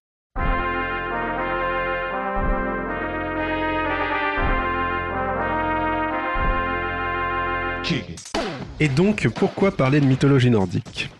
Euh, Pas parce que ça s'y prête bien par rapport au, au jeu qu'on a choisi euh, d'évoquer à, à cet épisode-là. Ça coulait de source, tu peux le dire. Et puis aussi parce qu'on n'avait rien d'autre à mettre, alors on s'est dit, allez, tu peux le dire épisode aussi. filler. Euh, donc voilà, donc la mythologie nordique, euh, je pense que dans un premier temps, il faut qu'on qu'on explique peut-être vite fait ce que c'est, ce que ça représente. Ouais, plus que Euh. ça représente que ce que c'est, parce que sinon t'es, pas, t'es parti pour un moment. Non, non, bon, bah, c'est la, c'est la mythologie euh, qui, qui, qui est liée au pays Qui, qui est dans le nord. Donc la, la- la mythologie nordique. euh, C'est les, ch'tis, là Ils font du tuning, là la mythologie de la frite. Et là, je- j'imagine tellement mais les chats avec les, les spoilers arrière et les néons. Olivier Donc le, le nord, un peu plus au nord, là où ils ont un peu repris quelques, quelques neurones. Bref, euh, donc c'est une mythologie qui est assez incomplète parce que. Mais comment tu critiques ma patrie Ah oui, c'est vrai que tu viens de là-bas. Eh ouais Ah, t'es un Excuse-moi. viking C'est un planteur Non, de patates. je, Ah je suis un picard. Ah mince, C'est Viking en c'est pas le 306 même- tuning. c'est pas le même point, hein. C'est pas une 306, c'est une Golf 3 Et donc je disais, oui, c'est une mythologie qui est assez incomplète parce que très orale, euh, euh, parce que païenne. Euh, et que aussi euh, seuls persistent euh, en fait quelques, quelques écrits des Eddas, notamment ce qu'ils appellent les Eddas, qui sont des poèmes, et d'autres écrits, parce que le, notamment le christianisme est venu un peu foutre sa merde Mm. euh, dans le tas et a fait disparaître euh, euh, tout, Le truc en tant que religion. voilà, c'est c'est un peu le même pitch que pour la mythologie euh, celtique, Oui, puis notamment clairement, la ils sont venus un peu empiéter aussi à une époque sur euh, les Ouais, sur leur croyance, ouais, complètement. voilà, ils les ont convertis au christianisme et ils leur ont dit bon, vos, vos poètes, vos textes à con, là, vous en faites des bouquins, quoi. C'est Ouais. ce sur quoi on se base à l'heure actuelle. Pour, Et autant euh, le, le christianisme, c'est une, euh, c'est une religion qui est très documentée, où, il- où tu avais les moines qui, qui, qui répertoriaient tout par écrit, autant, euh, voilà, c'est- là c'était des, des, des, des- mythes un peu. Oui, orales, je peux le voilà. citer, on a, ils ont la Bible comme base. euh, par Ouais, contre, c'est vrai que la mythologie nordique, euh, hormis des poèmes, c'est évocateur, mais c'est moins précis. on Donc les sources sont voilà. floues. Les sources sont floues. C'est ça. Bon, on va peut-être pas trop s'étaler sur euh, ce qu'il ce qu'il a, ce qu'il a structure, etc. De toute façon, Alors, je pense euh, qu'on en- règle numéro 1. on en parlera, natu- euh, on en les parlera Gnungagap. naturellement en évoquant euh, l'utilisation qu'en font euh, certains jeux. Gnungagap. Avec Ratatos. Donc c'est une mythologie qui est assez présente dans la pop culture euh, depuis des décennies, on va dire, Même des siècles, hein, tu peux dire. hein, ça- même depuis des siècles. Donc je sais Ouais. pas exactement jusqu'en. Je sais pas, moi, le premier truc mais- auquel je pense quand tu me dis mythologie nordique et détournement, si je peux me permettre le terme, c'est Wagner, quoi. Oui. Le, le- Les Nibelungen. Nibelungen, voilà. Est-ce Ouais. que tu peux considérer que c'est la pop culture? Je te laisse le choix ou pas? La- Et- C'est quoi? C'est la marche des Valkyries. euh, la note de- euh, la, Wagner tétra- la derrière, tétralogie. oui. Voilà.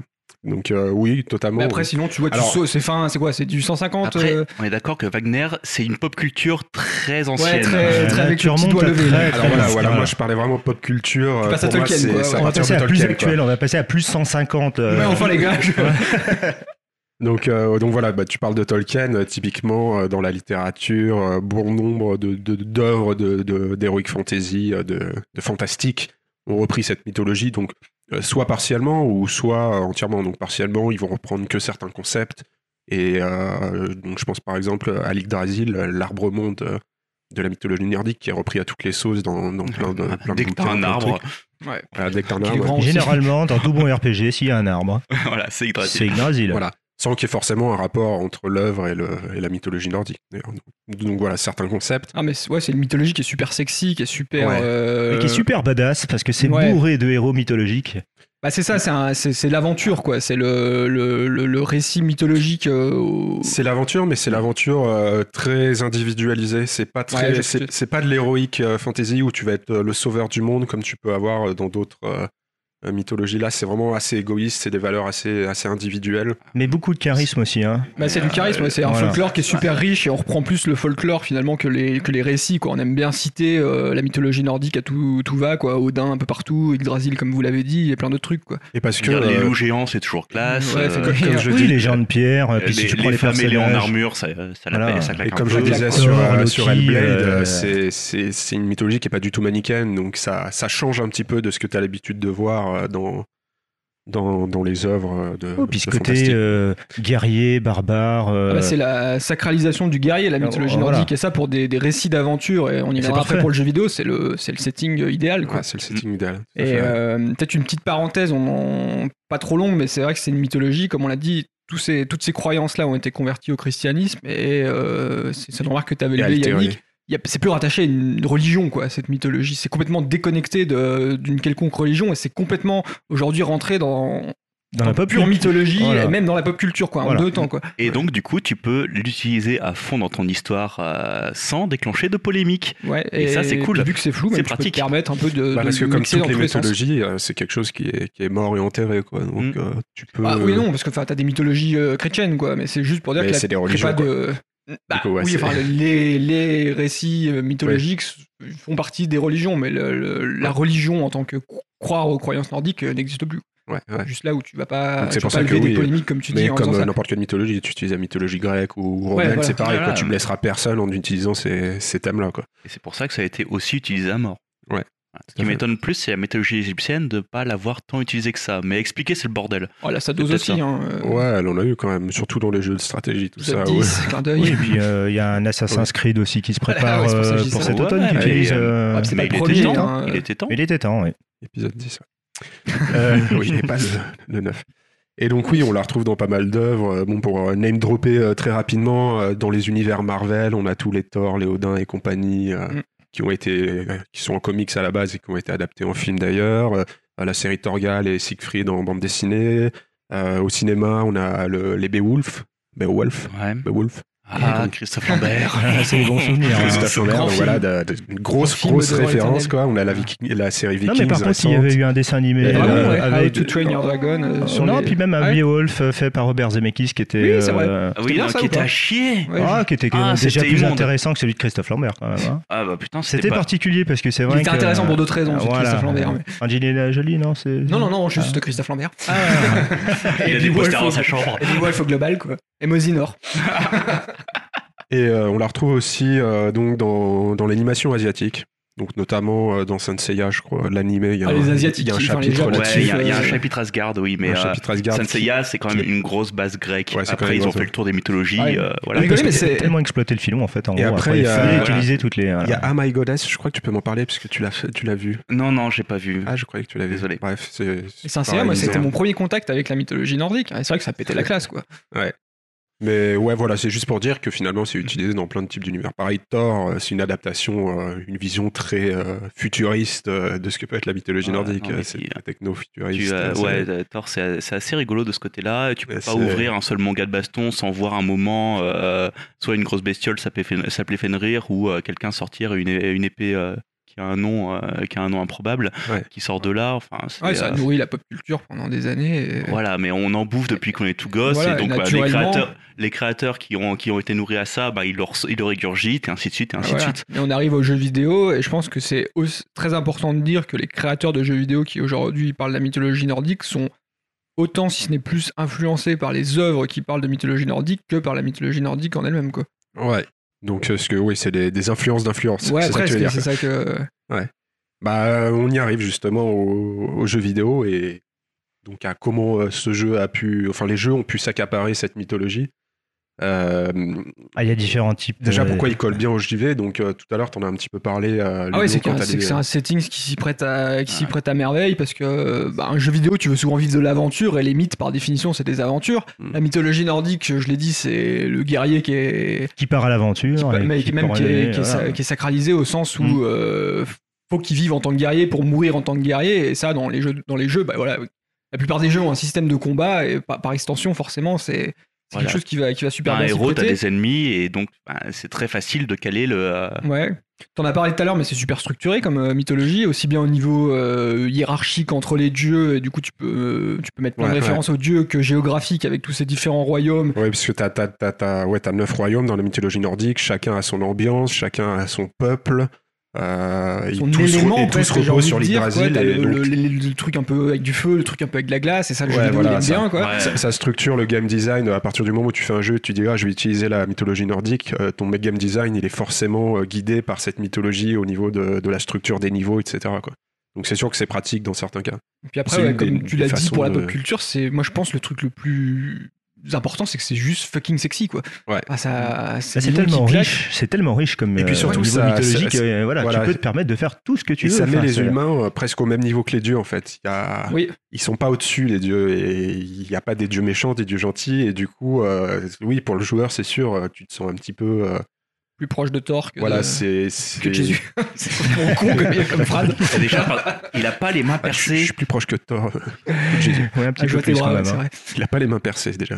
Tiens, d'ailleurs, il y a un jeu avec euh, des parodies de. Oui, dieux, c'est de la merde. Ouais. Ah, mais bon. Ah, le Ah, dernier, là, t'en avais parlé l'autre of Gods. Fight of Gods, mais bon. C'est avais parlé, Ah. On, a- on l'avait évoqué vite fait en préparant le sujet, mais euh, c'est Non, c'est juste, c'est juste un jeu blague et c'est tout pourri. Ouais, voilà, bref.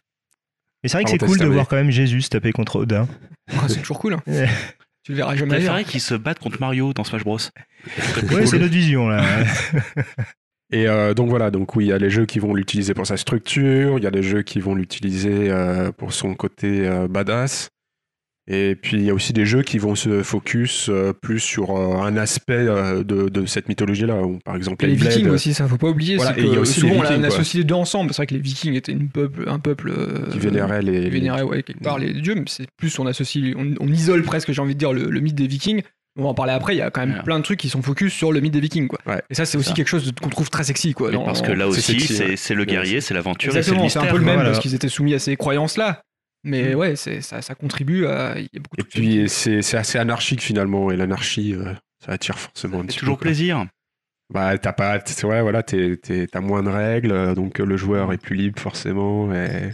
Ça va donner lieu à pas mal d'adaptations, oui, c'est sûr, mais après, il y a quand même euh, des jeux à forte, euh, à forte ingrédient narratif, mais c'est vrai qu'il y y a quand même aussi quelques jeux basés sur l'univers des, des Vikings, et ça, après, on verra euh, sur les jeux qu'on va traiter, hein, qui sont quand même assez atypiques aussi. hein. Mm. Mais en même temps, euh, dans ce qu'on a pu lister en recherchant, on n'y a pas tant de jeux que ça. Contre la masse de jeux qui a pu sortir, il y en a, il en a pas. Moi, je dirais il n'y a pas beaucoup de succès en fait. C'est ça qui est assez paradoxal. Ouais, il y a C'est pas beaucoup de succès, beaucoup de mais jeux c'est vrai qu'il a- et c'est beaucoup de jeux qui n'ont pas eu vraiment d'envergure et c'est assez surprenant finalement. Les jeux à succès sont plus récents, on va dire. aussi. Voilà. Ouais, avec C'est- forcément avec l'arrivée de l'indé, euh, la vague indé qui a remplacé les studios quelque part des époques d'avant euh, et qui a du coup plus valorisé les projets aussi, plus les Il faut recontextualiser aussi en fonction de l'époque. L'utilisation n'était pas la même. Ah complètement, on va le voir au fur et à Voilà. mesure. C'est vrai qu'aujourd'hui, tu peux te permettre de faire des jeux euh, à grosse base narrative, et c'est vrai que ça va donner des jeux qui sont euh, autrement plus intéressants.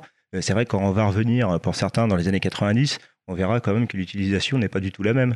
On va Ouais, être sur des, plat- des plateformeurs. euh, Et qui voilà, d'ailleurs, euh, comme disait euh, Ludo, euh, c'est qui sont beaucoup plus concentrés finalement sur le mythe viking que sur le mythe scandinave, euh, mythologie nordique. Quoi. Donc euh, ouais, on enchaîne, on enchaîne un petit peu sur les jeux là. Ouais, sur les donc on peut adaptations, on à- des jeux, ouais. voir à faire une petite liste de jeux euh, qui ont utilisé la mythologie, comment ils l'ont utilisé et surtout euh, de quelle que ça a fonctionné? Est-ce que ça a fonctionné?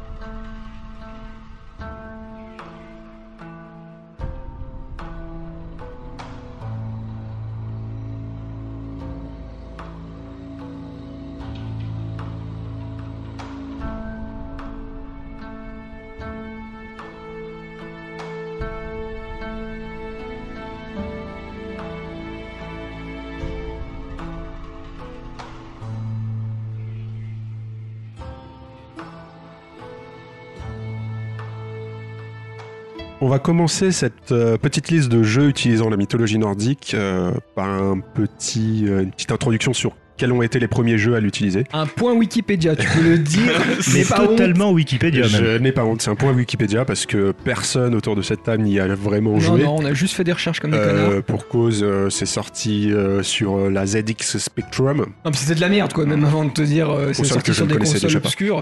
C'était des jeux quand même bizarroïdes. Voilà. Les Spectrum, c'est partie euh, des premières machines, c'était très bien. Et l'Amstrad le- CPC aussi. Ouais, je Non, sais ça, vous êtes trop c'était mythique. Oui, Ah, mythique, mais- mais c'était pas ouf. quoi. Moi, désolé, Ah, je, suis, pas je suis vraiment trop jeune pour ça. Mais il y a eu des super jeux. Ouais. Ouais. Eh, alors tu me diras s'ils en font partie, parce que j'en ai sélectionné trois du coup qui sont avant euh, voilà, petite introduction à cette liste de jeux. J'ai retenu le premier que j'ai retrouvé sur la mythologie nordique. Ça Tu suis pas la liste. Pourquoi ça Ça s'appelait Valhalla? Ah, bah si, tu suis la liste. Bah alors. si, je suis la liste. enfin, chef. Ah oui, t'as Euh, dit je Val- suis pas la liste. Bref, vas-y. Non, je veux dire, euh, ouais, laisse tomber. Valhalla, donc euh, jeu de 1983 sorti sur ZX Spectrum et Commodore 64. C'était une aventure textuelle comme beaucoup de jeux de l'époque, hein, bien sûr. Euh, qui était grosso modo, on te demandait simplement de faire des quêtes hein, dans le genre de jeu, ça allait pas trop trop, euh, il y avait pas de trucs sur la folie ou tout ce que tu veux euh, à l'époque. Euh, tu faisais, ça se déroulait donc entre Midgard et Asgard et tu devais simplement récupérer six objets euh, divins quoi, qui appartenaient à Odin, j'imagine. Euh, et t'avais besoin pour ta quête, donc dans cette aventure textuelle, de te faire aider par d'autres personnages avec un système d'alignement bien mal. Ça m'a fait voir, rigoler que de voir que c'était déjà en place dans un jeu de 83, un système Ah, d'alignement. Est-ce que existé, voir ça. des vidéos du jeu? Non, faut pas déconner, non. J'ai dit Ah, moi, j'ai Wikipédia là. Moi, j'ai Bah, osé. ouais. alors, J'ai osé, c'est long. j'ai vu des images. C'est très très long. Ouais, c'est vraiment, c'est un jeu de calculatrice pour moi parce que Ah ouais. Après, c'est assez Ouais. sympa, euh, les jeux textuels, parce que tu, tu saisis en fait des commandes Voilà. à la main et Voilà. et euh, tu saisis ce que tu penses et le jeu est censé interpréter ce que tu dis. Sauf et que ça avait ses au- limites. Ça avait ses limites à l'époque, bien Voilà. sûr. Mais justement, ce jeu c'était même bloquant. pour- hein. Il y avait des ça. énigmes C'est comme Event. Zero, mais en mieux. euh, C'était sûr qu'il allait faire la blague, ce, ce vilain troll. Euh, mais justement, sur ce côté textuel où tu, par- tu conversais plus ou moins avec ton ordi pour résoudre le truc, ils avaient déjà prévu des, des choses intéressantes avec ce jeu-là. C'est que si notamment des tu balançais des insultes, Ouais. Euh, du moins celles que, le, celles que le jeu interprétait pour des insultes, bah, t'avais un petit nain qui venait pour taper ton personnage. Donc c'était rigolo. Hein, rigole s'il te plaît. Oui, c'est génial.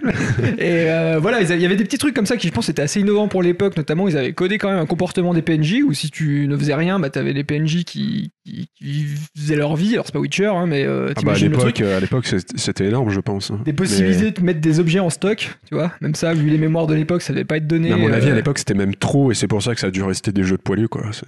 Je- ouais, ouais, ouais, enfin, bon, Qui ont- c'est déjà pas très euh, répandu à l'époque. hein, On est en 83 et, Oui, voilà. Il y avait quand même une petite approche assez légère de la mythologie nordique, une approche qu'on retrouve dans le jeu que j'ai sélectionné après qui s'appelait Eric the Viking, qui est sorti en 1984 sur Amstrad CPC, euh, ZX Spectrum et Commodore 64, qui était aussi une aventure textuelle. On incarnait un viking du nom de Eric, folie. Eric le Rouge. Certainement. euh, pas sa Qui était couleur. un viking. Ouais, enfin, merci. Ouais, c'est, le titre- du jeu. Et il s'appelait Eric. Bien Et choisi. Voilà, comme, comme tout viking, il devait partir euh, en mer pour sauver sa famille et à nouveau se, se faire des amis en, en route pour faire des, confa- des, des compagnons. Ce qui était marrant avec ce jeu, c'est que c'est un jeu qui est inspiré d'un livre pour enfants qu'avait écrit Terry Jones. Le Monty Terry Python. Jones, le Monty Python, tout Ouais. à fait, monsieur. Euh, un livre de 83. Et Terry Jones, il en a fait un, un film de ce livre en 1989, qui est un film euh, avec euh, un certain euh, Tim Robbins au casting dans un Mm. vieux film de l'époque. Bah, D'ailleurs, le, le film des Monty Python, alors je ne le connais pas, je ne l'ai pas vu, mais Python, ça a après, l'air de joyeux. respecter un ton quand même des Monty Python, puisque le film est sous-titré quand même A Fun Trip Through the Dark Age. Donc pour mettre un, un Non, mais ça va, voyage rigolo compris. à travers la chambre. Mais en tout cas, entre ces trois supports, là, le livre, le, le jeu de 84 et le film, il n'y a aucun, aucun lien direct, si ce n'est le nom, quoi. D'accord. Voilà. Donc là, pareil, jeu textuel, Jeu tu tapes tes textuel, commandes euh, et, j'imagine, ouais. et tes insultes. Et c'est quoi qui vient de buter cette fois C'est toi qui viens de buter cette fois Quand tu tapes une insulte. J'en sais rien, mec. C'est Wikipédia, je te rappelle. Tu crois que j'ai joué à ce jeu-là Bref, et le dernier que j'avais sélectionné, puisque c'était avant les années 90, c'était Myths, A History in the Mankind, qui est un jeu de 1989 euh, sorti sur euh, les mêmes supports. The Mankind ou The Making? The Making, pardon, Ouais, The Mankind, Making, Making, c'est pas tout à fait pareil, en The effet. Making. Euh, qui était drôle parce qu'en fait, sa jaquette, c'est vraiment un vilain rip-off de, de Back to the Ouais, je l'ai Future. regardé, la jaquette, où elle on est- voit Elle un... est exceptionnelle, c'est vraiment typé années 80. Alors là, on a un fond. Ah, on a. Marty McFly devant euh, des tu divinités. demandes ce qu'il fout. Et le jeu, bah, c'est en gros, c'est un personnage qui va être transporté par une faille temporelle euh, à l'époque du temps des légendes et il va devoir traverser des mythologies, alors pas que celle de la mythologie nordique, mais Ouais, c'est entre tout autres, brassé, oui. pour vaincre le Dark Angel of the Death pour euh, rentrer chez lui, quoi. En tout cas, toujours pour dire que le, le jeu a été adapté sur NES sous la licence de Conan le Barbare. C'est ça qui est assez rigolo, euh, Oui. en 91, je crois. Et Bon, voilà, c'était pas exceptionnel non Bah, tout- plus. hein. c'est voilà, c'est reconnu euh, par tout le monde comme étant une énorme Conan merde, hein, ce Voilà. jeu. Conan le Barbare. Non, mais c'est-à-dire euh, que le mec était Ah bah, transposé le- dans le l'univers. ça n'a plus rien à voir avec le jeu de base. Ils ont juste, je, reprends- je pense, repris le, le principe et ils ont collé un skin de Conan le Barbare par-dessus. D'accord, ok. et Ils l'ont appelé Conan le Barbare parce que sur NES, tu sais bien qu'on vendait des jeux juste. ouais, euh, ok. à Sur un nom. et puis ça claque bien. hein, euh, Un jeu qui s'appelle Conan le Barbare. Bah ouais, mieux que, Que que Myth, Myth euh, History euh, in voilà. the Making. D'accord. Voilà, Et donc c'est tout jusqu'en 90. C'est ce que j'ai retrouvé. Après, je te garantis Ouais. pas que c'est exhaustif. hein, non, bah après c'est assez logique. C'est vrai qu'à l'époque il y avait déjà pas beaucoup de jeux. D'une part, et puis en plus, il y avait surtout beaucoup de jeux à gameplay, je Il y avait pense, pas beaucoup de qui, qui possibilités, évoluaient dans des univers originaux. ouais. Ouais. Puis t'étais limité aussi en fonction de la plateforme de l'époque. hein, Ouais. Donc, euh, et des donc RPG là, à l'époque, c'était compliqué. Après, on va sauter à une année plus tard, hein, en 1991, donc sur Amiga 500, mais pas que, puisque c'est un jeu qui est sorti aussi sur Atari ST, un peu plus tard sur Mega CD en 1994, et c'est Heimdall. Donc là, on est dans un jeu qui est déjà beaucoup plus narratif que les trois petits jeux que tu nous as cités précédemment. Et donc, qui est édité par euh, Core Design notamment? Et donc édité mecs, par euh, Core Design, alors après développé par un développeur euh, The Eight Day, Pas connu non plus. pas très connu, hein, euh, même version Wikipédia, on trouve pas grand chose quand même. Par contre, il y a une petite particularité, donc Core Design bien entendu. euh, par contre, euh, à souligner l'OST du jeu, puisqu'on a Nathan McCree qui sera euh, le compositeur euh, par la suite des Tomb Raider 1 et 2, donc notamment du fameux thème de Tomb Raider et Lara Croft. Donc Mhm. euh, voilà, ça c'était la Le petite euh, thème. particularité. Non, sinon Heimdall, on va dire, c'est un jeu qui est déjà beaucoup plus narratif, puisque on est déjà euh, dans l'idée d'approcher le thème de Ragnarok. On va dire que c'est vraiment un pan entier de la mythologie nordique, enfin un des événements les plus importants. D'accord, c'est un jeu qui se passe vraiment La, dans la la fin du monde, est-ce C'est que c'est l'enjeu- important? Voilà, c'est l'enjeu ultime, hein, on va dire. Euh, C'est vrai que Ragnarok, c'est un petit peu le pendant de l'apocalypse version biblique. Donc c'est vrai que ça a entraîné euh, beaucoup beaucoup de jeux euh, version narrative euh, et c'est pas que le seul. Hein. Heimdall, il y en aura d'autres par la suite. Mais c'est vrai que euh, on va dire euh, le- la storyline, hein, c'est euh, voilà, c'est l'approche de Ragnarok, les dieux qui décident de créer un héros mortel qui doit retrouver les objets mythiques nordiques, donc l'épée d'Odin, la lance de Frey, le marteau de Thor, donc des armes divines. Et en gros, euh, ils vont nommer un héros, et ce héros sera Pas de bol, c'est Heimdall. toi. Heimdall. Ils vont Voilà. le créer, il me semble, si je me, si je me rappelle ma fiche Wikipédia. Ils vont créer cet homme, ce, ce personnage d'Heimdall, qui est pas du tout ça dans la mythologie, hein, mais ils vont le, Ah, pas du tout, ouais. le créer pour récupérer ces artefacts qui ont été volés par Loki, il me semble. Oui, c'est. Ça le n'est une tout- drop à gogo, hein, on la commence le Ah, bah truc. non, mais hein. de toute façon, c'est totalement fomenté encore une fois par Loki. Hein. Ah, C'est Loki, un- il est dans tous les sales coups, de toute Ouais, façon. voilà, c'est un peu soit, ça l'idée, quoi. que ce soit chez Marvel ou dans la mythologie de base ou dans tout. Donc après le jeu, bah, c'était un.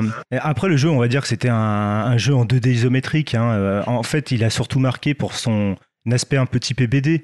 on va dire, avec surtout ces trois petits mini-jeux en fait d'intro. Euh, c'était un jeu dans une taverne, on lançait des couteaux. Après, c'était, un- on couratait après pour capturer un cochon. On combattait un autre viking, on va dire, sur un bateau. Ça, c'était la mise en Est-ce que c'est le premier jeu du monde où tu peux capturer un cochon? Ah, il y avait des jeux avant, mais c'était un peu bizarre. Ah, ouais.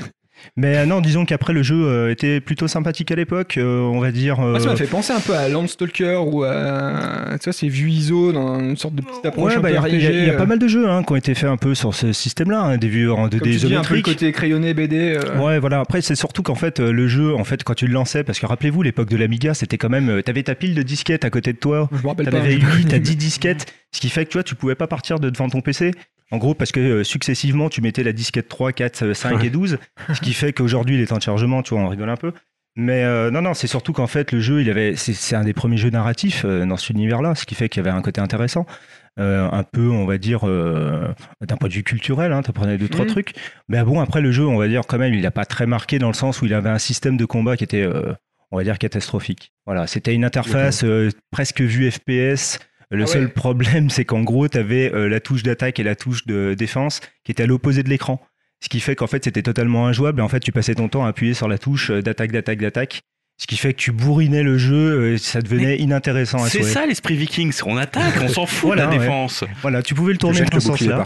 Mais non, voilà. Donc, non, mais Et donc le, c'était le un rapport à la jeu- mythologie est surtout narratif. Quoi. Donc, Voilà, euh, c'était un jeu qui était quand même assez sympa. hein. Moi, je me rappelle d'avoir passé de bons moments dessus. Après, voilà, on a pesté sur système de combat. Ben, c'est vrai que euh, en termes de culture, en termes de mythologie, c'est exploité plutôt bien. Il y a une suite Tu l'as tu l'as Oui, oui, il y a une suite. Il me semble quelques années plus 2. tard. et M2 94, il me semble, au moment où. Ouais, Ouais, ouais, 94, quelques années c'est après, ça. ouais, ouais, ouais. Euh, on va dire par contre, alors, si la suite a amélioré quand même un, un point important, c'était les combats.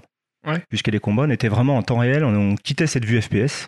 Et en fait, euh, là, on avait vraiment une interface, je dirais pas hack and slash, mais Presque. proche. Ouais, d'accord. Ce qui fait que c'était déjà plus intéressant. Ok, et donc on arrive après, un an plus tard, avec euh, le connu pour cette fois euh, The Lost Viking, Ah, Donc, The Lost euh, Viking. première approche du mythe viking euh, Ouais. dans notre liste, euh, qui est Eric, édité il par. pas Eric là, s'il te plaît? Hein mon, mon Eric the Viking là, comment tu le, comment tu le méprises? Ah oui, oui, Il y a un vrai. Eric là-dedans aussi, il me semble, de mémoire. Toujours Eric. Oui, c'est vrai. Oui, Il y en a trois. ouais. Et donc qui était euh, ouais, développé Eric par Olaf y Silicon et Synapse. Eric, Baleog et Olaf. Olaf. Trois personnages avec trois trois personnages, compétences. Et Un jeu d'énigmes finalement. Alors c'était un puzzle platformer. Mm. Bon alors par contre on va quand même citer le jeu puisque Bah, c'était The surtout, Lost euh, Viking. Ceux qui l'ont fait, c'est là où Ouais. t'étais parti. euh. Voilà. Ah là, c'est ceux qui l'ont fait, c'est Silicon et Synapse qui deviendront donc plus tard. euh, Un petit. euh, Les c'est- mecs qui ont fait Rock'n'Roll Racing. Ils sont surtout connus pour ça, C'est non vrai. Non C'est vrai. Allez, lâchez le nom là, parce que j'en peux plus. Moi, ils, surtout, Ouais. ils sont surtout connus pour avoir vidé mon porte-monnaie, donc c'est Blizzard Entertainment. Oh, puis il nous le vide bien hein, depuis des années hein, quand même. hein. Il sait Voilà. y faire. Et donc oui, euh, c'était euh, The Lost Viking, c'était un, comme tu dis, un puzzle platformer qui proposait d'incarner trois Vikings qui avaient chacun des compétences différentes, c'est Oui, ça? Mais alors surtout, il faut revenir sur le pitch. Parce que le pitch, alors là, on n'est pas sur du narratif euh, à proprement parler, euh, comme Ouais, euh, Ring. tu hein. déconnes. Euh, voilà. Alors, pour je vous le pitch parce que vraiment le scénario est exceptionnel. Donc attention, donc on joue euh, donc ces trois fameux Vikings, mais en fait qui ont été enlevés par un extraterrestre du nom de Tomator. Ah ouais, Tomator. Mais c'est pas fini, hein. Mythologie, respect, tout ça. Mais c'est pas fini parce que ce Tomator là, en fait, règne sur l'empire croutonien. Yeah. Donc on va dire de la race des croutons. D'accord, donc on peut se demander le rapport à la mythologie, hormis que les mecs ce soient des Vikings. Il y a C'est- non, mais voilà, il est- c'est des nains, c'est des, enfin, c'est des vikings, ils ont des barbes et voilà, c'est tout quoi. Ils cherchent pas. Là, c'est juste l'utilisation en fait, euh, voilà, de trois Vikings euh, pour donner prétexte à un jeu, on va dire euh, platformer puzzle. C'est le mythe Alors, du barbare, quoi. Euh, à savoir que le jeu fonctionnait quand même bien, hein, on va dire, euh, c'était quand même assez intéressant. Euh, il y Sur avait... Super NES, hein, c'est ça? Alors Super, Super NES, NES, ouais. euh, bon, à savoir qu'au départ, c'était quand même aussi sur Amiga, sur Atari. Euh, Il y a une version Super NES. Euh, Qu'est-ce qu'il y a eu? Il y a une suite aussi qui a dû être il y a eu le développée. Tard, hein, elle est arrivée, ouais, je crois, tard, hein, euh, la suite, 96 ou 97, il me semble. Ouais. Mais C'est surtout la version Super NES qui est connue. Alors, du moi, 2, je- j'ai l'impression. Alors, la version Super NES a, a été bien euh, retenue parce qu'elle est sortie aussi peut-être un tout petit peu plus tard. Mais moi, je me rappelle aussi encore de l'époque Amiga. Alors, euh, je passe pour un peu le vieux. Euh, mais disons que En temps, chipsets. euh, T'as invité pour ça, euh, oui, ouais, euh, C'est la connaissance absolue de l'Amiga 500. Tu es, tu es Wikipédia. Mais surtout pour le chipset sonore en fait de l'Amiga, parce que c'était un chipset sonore qui était euh, à l'époque exceptionnel. hein. On va dire qu'on a eu des super OST quand même de jeux. Et donc automatiquement, moi cette version-là, euh, voilà, on l'a squatté. euh, vraiment, on a adoré le jeu. En plus, il y avait une espèce de cohésion sur le côté puzzle, le cohésion entre les trois équipiers, parce qu'ils avaient chacun des aptitudes différentes. Jouer les trois en même temps? Alors, on contrôlait les trois en même temps. Ouais. Voilà, successivement. C'est Trine un peu, quoi, Voilà. d'une certaine manière. Oui, bah, Oui, on va dire oui, c'est qu'aujourd'hui, euh, voilà. c'est ça, c'est le train de l'époque. Voilà, c'est exactement ça. C'est-à-dire qu'aujourd'hui, le digne héritier, c'est Trine. C'est vraiment des, des visionnaires Blizzard. Voilà. Et donc on fait un petit jump euh, de 7 ans en avant pour parler d'un jeu. Alors de manière très succincte parce qu'on va en parler en fait dans la recommandation du mois déjà juste après. Euh, T'avais fini sur euh, The Lost Vikings. Ouais, oui, bon, après, c'est juste, euh, ouais, c'est sorti aussi sur Saturn, euh, mais bon, voilà, rien de palpitant, on va dire, autour de The Lost D'accord. Viking. Ouais, je pense que c'est pas l'exemple le plus, c'est vrai, le plus probant en termes de- de- d'utilisation de, la mythologie. Parce que je me souviens pas d'une planète crouton sur, euh, dans la mythologie nordique. Mais, Ah, T'as pas lu les Eddas comme il faut. hein. Ouais, il y a des Eddas un peu Chapitre obscurs. 8. euh, mais oui, c'est vrai qu'il y a le mythe viking derrière, tout ça. Donc, Et Tomator est très connu pour entendre la mythologie. Tomator est un bâtard dans la mythologie. Bah, c'est un pote à Loki. Avoir un Marvel Odin, d'ailleurs. il aime euh, pas trop Tomator. Thor versus Tomator. Et en fait, ce que j'avais oublié de dire, c'est que Tomator, en fait, il voulait créer un zoo intergalactique. C'est donc pour ça l'idée d'enlever un peu différentes races euh, pour Ah. créer son fameux zoo. D'accord. Voilà. La vision américaine, en fait, un peu de, Bible, hein. du, du viking, euh, on va dire, euh, au, au détriment un petit peu de, de Heimdall, qui était une version déjà plus européenne, hein, parce qu'on va dire core design, l'équipe autour du jeu, était un peu aussi des Anglais. Donc euh, ceci peut-être euh, explique cela en Ouais, fonction les, de les la- US dès qu'ils touchent un mythe occidental. Voilà, là c'est un peu euh, la grosse couche ketchup, sauce mayo, on va dire, alors que les Anglais c'est déjà un peu plus raffiné. Dac. Et, Et donc, on euh, arrive sur. donc on arrive sur euh, Valkyrie Profile. Bah ouais, je suis surpris d'ailleurs qu'on arrive aussi vite sur Valkyrie Profile parce que. Bah, Parce qu'il n'y a pas tant de jeux que Il n'y a ça. pas eu tant de trucs que ça avant qu'ils le prenaient euh, sérieusement et finalement, est-ce que c'est des Japonais qui l'auraient pris le plus au sérieux euh, en premier Parce que Valkyrie Profile, donc pour pitcher un peu, c'est un, tu incarnes une Valkyrie qui va devoir aller re- recueillir des, des âmes de guerriers morts euh, sur Terre, sur Midgard donc, pour les envoyer à Odin euh, pour en préparation du Ragnarok. C'est le principe de la mythologie nordique. Les guerriers morts au combat sont euh, sont, ont la possibilité d'accéder au Valhalla, qui est plus ou moins l'équivalent du paradis, en préparation à ce futur, cette future fin du monde, qui est le Ragnarok. Et, dans ce en ce sens-là, Valkyrie Profile respecte assez bien hein, la mythologie nordique. Avec un petit côté Pokémon en plus. C'est pas faux, ouais, tu peux pas les fusionner entre eux, sinon ça ferait des trucs dégueulasses. Mais... Euh, et voilà, non, c'est un, c'est un chouette RPG donc développé par, euh, par Tri- Triace, qui était euh, En état de grâce à l'époque. en état de grâce à l'époque, faut le dire. Donc euh, ceux qui ont fait les Star Ocean, euh, qui avaient bossé sur euh, Star Ocean, je sais pas si c'est la meilleure des Ah, références. Star pour Ocean, Trace, euh, alors hein. les derniers sont merdiques, mais les premiers étaient cool. hein. Jusqu'au troisième, c'est des bons jeux. Et donc Valkyrie Profile qui est pour le coup euh, totalement dans la mythologie, quoi, qui, Bah, qui, qui est dans une interprétation euh, assez bien hein, au pied de la lettre le- la mythologie. Alors il y a des trucs euh, nawak dedans, euh, très japonais, euh, tout ce que tu veux quoi. Et euh, Mais sinon, ça se sert vraiment de la mythologie pour la, pour construire la structure du jeu. En gameplay, fait. ouais, dans- donc, dans le euh, personnage que tu as des les périodes pour recruter donc interlocuteurs, des guerriers, donc ils vont devenir des Einjar. Einherjar. Einhart, tu parles mieux euh, nordique que, que anglais. Nous le savons tous. Et euh, donc, tu as cette période-là qui vont euh, te préparer à la fin du jeu, qui est grosso modo le Ragnarok, où tu vas devoir affronter les troupes des méchants dieux d'en face pour euh, la fin du monde. quoi. Donc, euh, non, très chouette jeu, très chouette BO, ça faut le, le signaler. Motoi Sakuraba, la BO, c'était alors sur un. Pas sur les Tales of, hein, là où il faisait du bon taf. Donc, pour, euh, pour Tri-Ace, pour des. Et non, un bon jeu de la PlayStation qui a été après adapté sur, sur PSP. Et, euh, D'accord. Un jeu que j'aime beaucoup. Ouais, que moi, moi j'avais apprécié, si un j'avais bon terminé, système, mais bon. bon système de combat aussi, faut le préciser, mais ça, ça je Ça, on laisserai, en- le- on en parlera tout à l'heure, c'est- le, on en le parlera pourrir tout à après. l'heure. C'est l'avantage de faire un épisode euh, Euh, totalement sur un thème, c'est qu'on pourra détailler après. Euh, et donc après on arrive en 2000 sur euh, Rune. Alors Rune, moi je connais pas du tout et c'est Will qui va nous en parler. Qu'est-ce que c'est que Rune? Alors Rune, euh, déjà, il faut re- revenir à l'époque. euh, Donc c'est sorti en 2000. Euh, ça a été développé par euh, Human Head Studio. Alors Human Head Studio, ils sont connus aussi pour un, un acte, on va dire. Ils ont fait Prey. Alors non pas le Prey euh, qu'on a eu cette année. Hein. peu près de 2006. Voilà, tout à fait. Euh, donc ils ont vu leur suite aussi annulée. Hein. Prey 2, ça a été euh, zappé totalement. En vous gros, c'est un peu euh, leur ça. seul fait d'armes, hein, on va dire, à ce studio.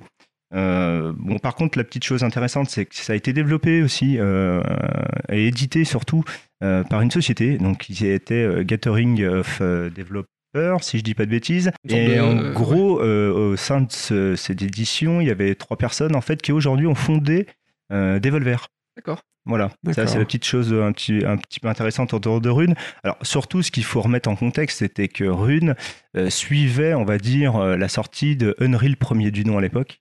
Et donc c'était l'Unreal Engine qui a mis euh, tout le monde d'accord, on va dire techniquement à l'époque. Et donc il tournait sur Unreal Engine. Voilà, ça tournait ce- donc basé sur le- ce moteur-là. Et en gros, euh, c'est vrai que ça a été un peu la deuxième claque graphique euh, qui faisait suite à- au premier Unreal. Donc en gros, euh, le jeu, donc c'est une notion narrative, hein, puisqu'on a incarné un héros encore une fois, donc qui s'appelle Ragnar. Ce monsieur va mourir en fait dès le début, euh, en coulant avec son bateau. Et en fait, va être euh, Odin va lui apparaître, hein, pour faire simple, et donc va le faire revivre, et mais en lui proposant une mission.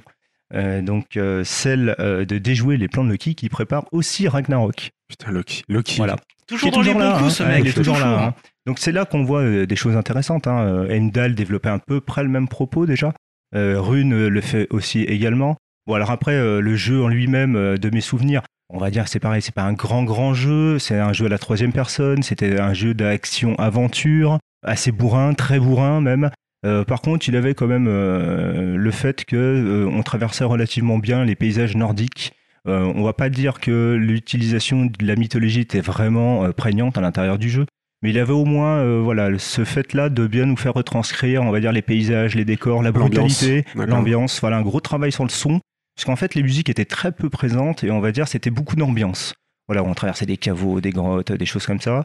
Euh, à souligner aussi que c'était un jeu qui était très très gore, puisqu'en fait c'était un des premiers jeux qui utilisait euh, pas mal le démembrement, donc ça donnait des joutes assez jouissives hein, quand même à l'époque. Mais c'est vrai que bon après c'est pas un jeu qui est ultra marquant, mais voilà c'est plus pour l'utilisation du moteur.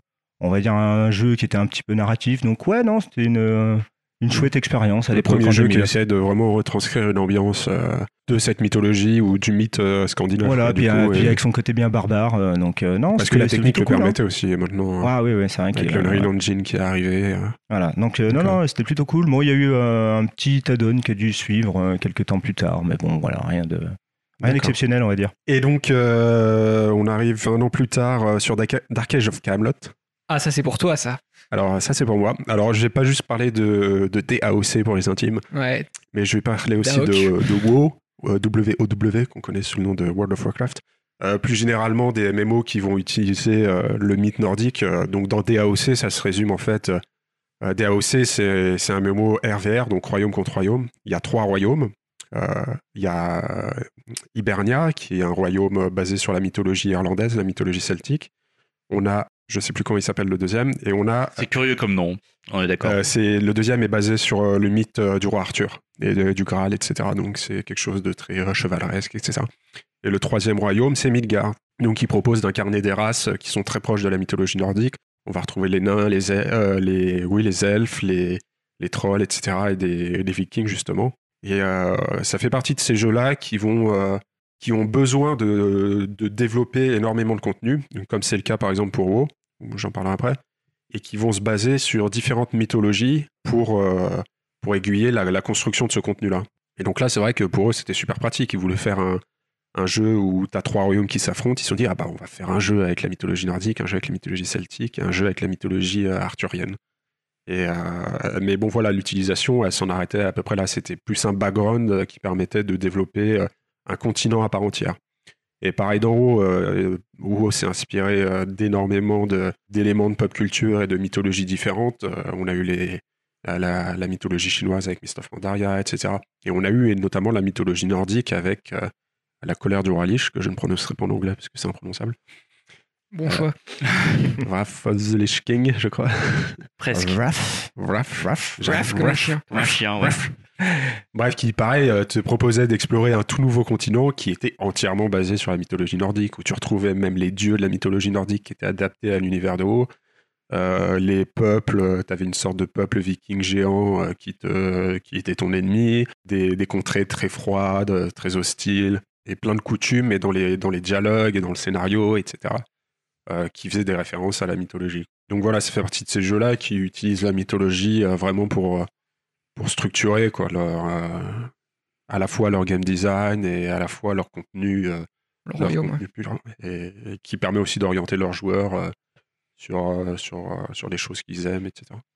Bref. D'accord. Donc voilà, donc c'est tout ce que j'ai à dire là-dessus. Euh, on passe Non, ensuite. Par contre, petite question, ça avait quand même bien cartonné, hein, il me semble, hein, euh, ces types de MMO. hein. Le Dark Age, Bah, il me semble que ah c'était bah, un gros carton. assez hein. mythique, ouais. Ouais. aussi, c'était mythique. ils ont démocratisé le MMO avant que Avant, Blizzard le démocratise encore plus. Mais Parce qu'il y a eu aussi Ragnarok Online aussi qui avait quand même euh, bien bien marché. hein, alors ouais, c'est Ragnarok bien Online, différent, c'est un MMO coréen en 2D. Ouais, ouais. euh, Je il suis a pas marché. certain que Ragnarok Online ait beaucoup de choses qui soient liées à la mythologie de Mo, par contre. De vue de loin, en tout cas, tu te dis, ça, ouais, s'appelle- c'est dur. ça s'appelle Ragnarok, mais je suis pas certain que ça aille beaucoup plus loin que Ouais. ça. Mais... Parce qu'il me semblait que c'était quand même assez. Sakura euh, Balo, c'était- ouais, c'était c'est un melting Ouais. pot un petit peu de différentes euh, mythologies. euh, c'est un peu ça, un peu la base. hein, Ouais. On va dire principalement de ces MMO. hein. Après, euh, après Oui, Ragnarok, je t'avoue, je connais pas plus que ça, mais bon, je sais juste que c'était un jeu un peu niche. C'est d'ailleurs toujours un jeu Après, niche. tu vois, le, le, le Mais- cas d'un WoW, par exemple, c'est toujours la lutte, notamment euh, de leur côté, ça doit être la lutte pour trouver des, euh, pour créer du nouveau contenu.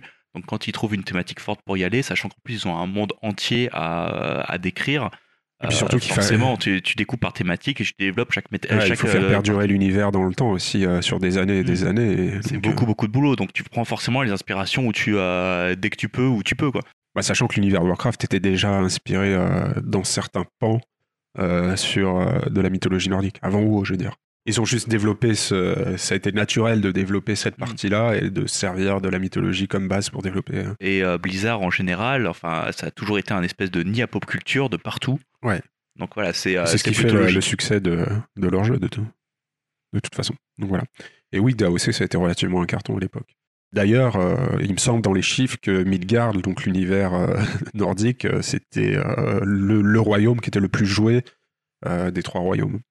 Ce qui posait problème d'ailleurs euh, pour équilibrer les serveurs.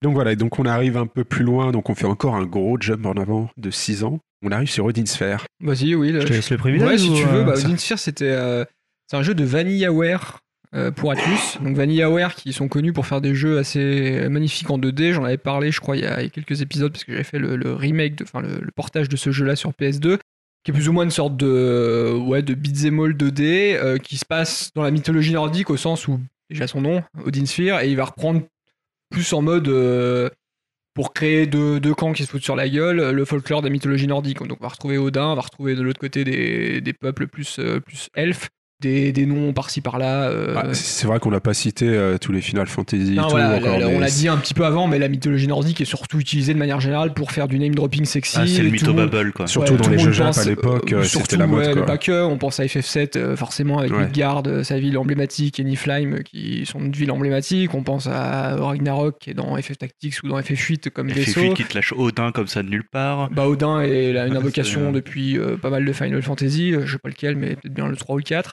La mythologie nordique a été citée en, en name dropping euh, un peu dans le jeu japonais, mais pas que. hein. On avait parlé aussi de Max Payne qui, qui l'utilise. Ah, mais euh, c'est une dropping à fond, quoi. C'est Voilà, euh, ouais, et là, pour le coup, euh, c'est ça va vite hein, dans Max Payne hein, quand même. hein. C'est le nom Oui, de la c'est drogue. juste pour dire, il me on utilise le nom, ça, euh, ça, hein. la, la drogue s'appelle Valkyrie, t'as un projet Voilà, à Isir et c'est à peu près tout, quoi. Valhalla, C'est, ça claque de mettre Valhalla, hein, et voilà hein. quoi. Mais euh, bon, bref, on sort d'Odin Sphere. Odin Sphere, enfin on sort, mais d'un autre côté, c'est un peu ce qu'il faisait quoi. Il prenait ce- cette base de mythologie nordique pour créer des, Un univers un- un- sexy. une quoi. base Oui, c'était d'histoire. totalement ça. hein. Ouais, pour, euh, mais finalement, il n'est pas rattaché à proprement parler au mythe. Il crée ses propres histoires dedans, même son, sa propre, euh, ses propres euh, personnages et ses propres royaumes. Euh, Au-delà d'Odin, il n'y a, pas- il y a pas forcément d'autres euh, d'autres références proprement appuyées. Non, mais c'est surtout qu'après, c'est un jeu aussi qui vaut surtout pour son, son développeur, Pour VanillaWare. VanillaWare, pour Voilà. son côté très beau, Tout ce jeu qu'il a 2D, pu amener en magnifique. plus, on va dire, autour de, de la mythologie. Parce que c'est vraiment euh, un, un platformer, on va dire. Enfin, c'est, il a une vue très particulière en, en vue un peu sphérique.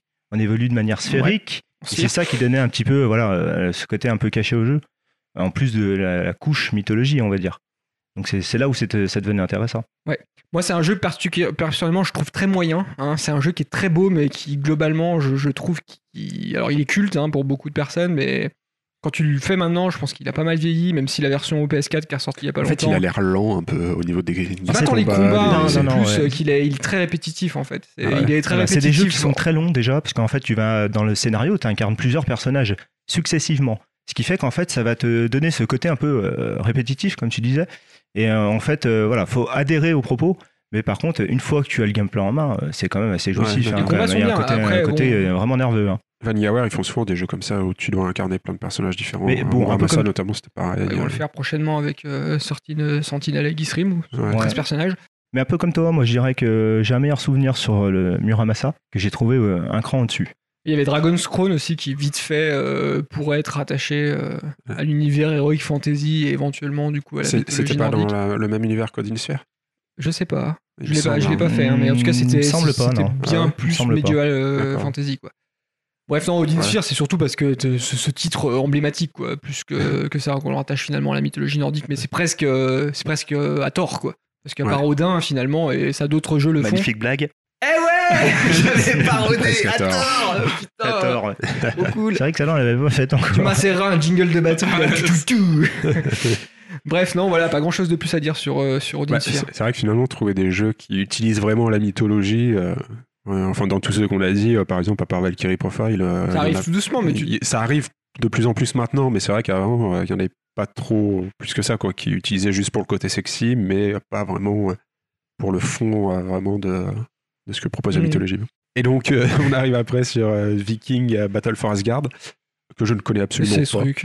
Ah, c'est un jeu. Enfin, je connais jeu deux là noms, mais Xbox Je 360. crois que j'ai vu la euh, jaquette, il y a, PS3 il y a, il y a Geralt Et non, PS3, sur la- il y a sa version Ah bah tu Attends, vois il y a un pas une sorte de Geralt gros, sur la euh, jaquette Oui, un petit peu, ouais. Tu vois un Pourtant, gros viking c'est euh, bien badass euh, qui tient deux haches à la main. Ouais, Voilà, et qui veut botter des culs.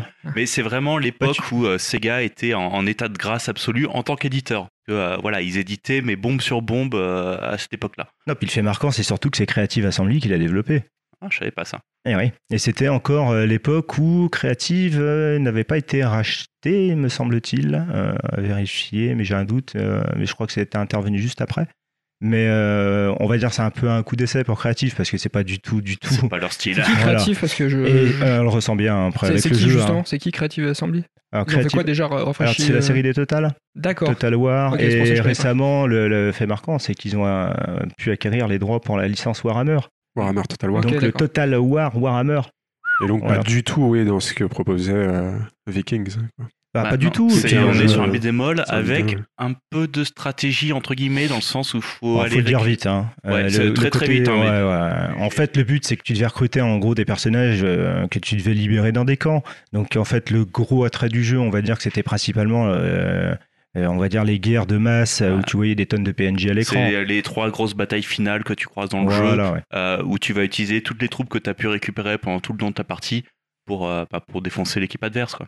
Mais bon, on ça. avait quand même une composante un peu narrative, hein, parce qu'on avait euh, toujours ce côté Ragnarok avec un complot qu'on doit déjouer, tuer l'élu des dieux. euh, voilà, on, on- on- c'est quand même assez euh, marrant, parce que quand tu regardes bien, à chaque fois qu'on traite de la narration, c'est toujours autour de Ragnarok, il y a toujours Loki derrière, c'est toujours Odin. Bah, c'est ce qu'on disait au tout voilà. début, quoi. C'est vraiment, C'est une- vraiment un l'enjeu, qui se euh, prête à voilà. t'inviter à l'aventure en tant que guerrier, quoi. Tu es un héros, il y a la fin du monde à empêcher, et tu as Ouais. un grand méchant dieu en face, forcément. Le, le- voilà. le- les- les boss, le boss final est presque déjà identifié, quoi. Mais bon, voilà, ça donnait un jeu qui était, euh, on va dire, euh, euh, sympathique euh, en étant gentil, mais c'est vrai que c'était euh, très très très loin, euh, on va dire vraiment d'être une priorité sur à l'époque. hein. Euh, Xbox 360 et D'accord. PS3. Et PC aussi. Et PC euh, un Ouais, peu plus c'était tard, sorti là, sur PC. euh, peut-être en 2012, 2013. je sais crois plus Ah oui, exactement. Ouais, ouais. Ouais, ils ont fait un portage euh, vaguement HD. Courageux. voilà, ouais, tout en muscle, mais tout en sueur. Mais euh, non, non, mais euh, oui, ouais, vaguement. HD, hein, on va dire, ils ont fait quelques textures par-ci, par-là, mais bon, vraiment rien de- d'exceptionnel au point de vraiment t'y attarder. D'accord. Voilà. Euh, la même année, donc on est, en- on est toujours en 2008, il y a Two Human qui sort. Ah Alors, Euh, euh, alors moi, pareil. le droit de rire. So, je ne connais pas plus que ça. Voilà. Par contre, ça, ça a l'air d'être le premier jeu un peu futuro mythologique. euh, Ouais, c'est ça, c'est À ma connaissance, c'est le futuro-mythologique, hein. seul même qui a utilisé la mythologie nordique dans un contexte science-fiction. Et sur le papier, quand on t'en parlait à l'époque, c'était sexy. Et c'était cool. Ça, ça donnait envie. Ça avait de la gueule. Et après, tu touchais. Et c'était moins C'était bien. moins bien. C'était C'est moins. Expliquez-nous un peu. Dans l'idée, c'est c'est un hack and slash, mais en mou. Ok. Voilà. Totalement mou. hein. Mais, mais tout, ils ont tout prévu, ils ont tout conçu sur la maniabilité, sur le tout. Ils ont tout fait pour que ce soit mou. Donc c'est assez fantastique. Euh, non, non, mais voilà, c'est le jeu est vraiment pas terrible, ça vaut pas le coup d'en parler. C'est Le, le seul truc, c'est qu'en effet, niveau mythologie, bah, ils ont adapté la mythologie à sauce futuriste. On parlait de Thor chez Marvel tout à l'heure. Bah, dans l'idée, c'est pas loin de ça. Voilà. Voilà. C'est Ah les dieux qui se retrouvent dans le présent? Non, non, non, c'est vraiment futuriste. Ah, le Euh, futur, Il y a, il y a un- ok, il y a un oui, oui. setting futuriste comme Asgard dans le, dans le comics de Thor. euh, Il y a, quand tu regardes ça, tu te dis c'est un setting futuriste. C'est le même esprit. Oui, c'est vrai que si tu regardes euh, Thor aujourd'hui, version Marvel, même version cinéma, hein, on va Mhm. dire, tu retrouvais un petit peu ça. Sauf que euh, quand ça se passait sur Terre, c'était aussi également futuriste. hein. Il y avait un petit côté post-apo, je crois, euh, vaguement, non Alors, Euh, j'ai pas creusé assez le jeu pour pouvoir te dire malheureusement. voilà, ça se passait Enfin, dans les années euh, Heureusement 2000 pour ou moi. 3000, hein, il me semble, euh, il me semble hein, euh, D'accord. quelque chose comme ça. Mais c'est vrai que le jeu est totalement oubliable. Et il s'est fait totalement oublier. Le jour de sa sortie, déjà, il était oublié. Et voilà. C'est un et, peu une et- et constante, attention, hein. euh, C'est- et pour l'anecdote, à savoir que c'est un jeu qui a été complètement retiré euh, des catalogues en ligne Ah euh, ouais chez Microsoft. Ah ouais, ouais, euh, Par il y a honte ou quelques par années. raison Par honte. Ah, par honte. D'accord. Mais totalement par honte. Euh, là, euh, ils l'ont jamais dit officiellement, mais enfin, c'est c'est pareil. Hein, on va dire, euh, le jeu, le seul moyen que tu as de le retrouver, en fait, c'est euh, voilà, chez ton revendeur, euh, à côté de chez toi, si tu as l'occasion de le trouver en boîte. Euh, voilà, donc euh, peut-être que d'ici quelques années, l'objet deviendra un collector. Bon.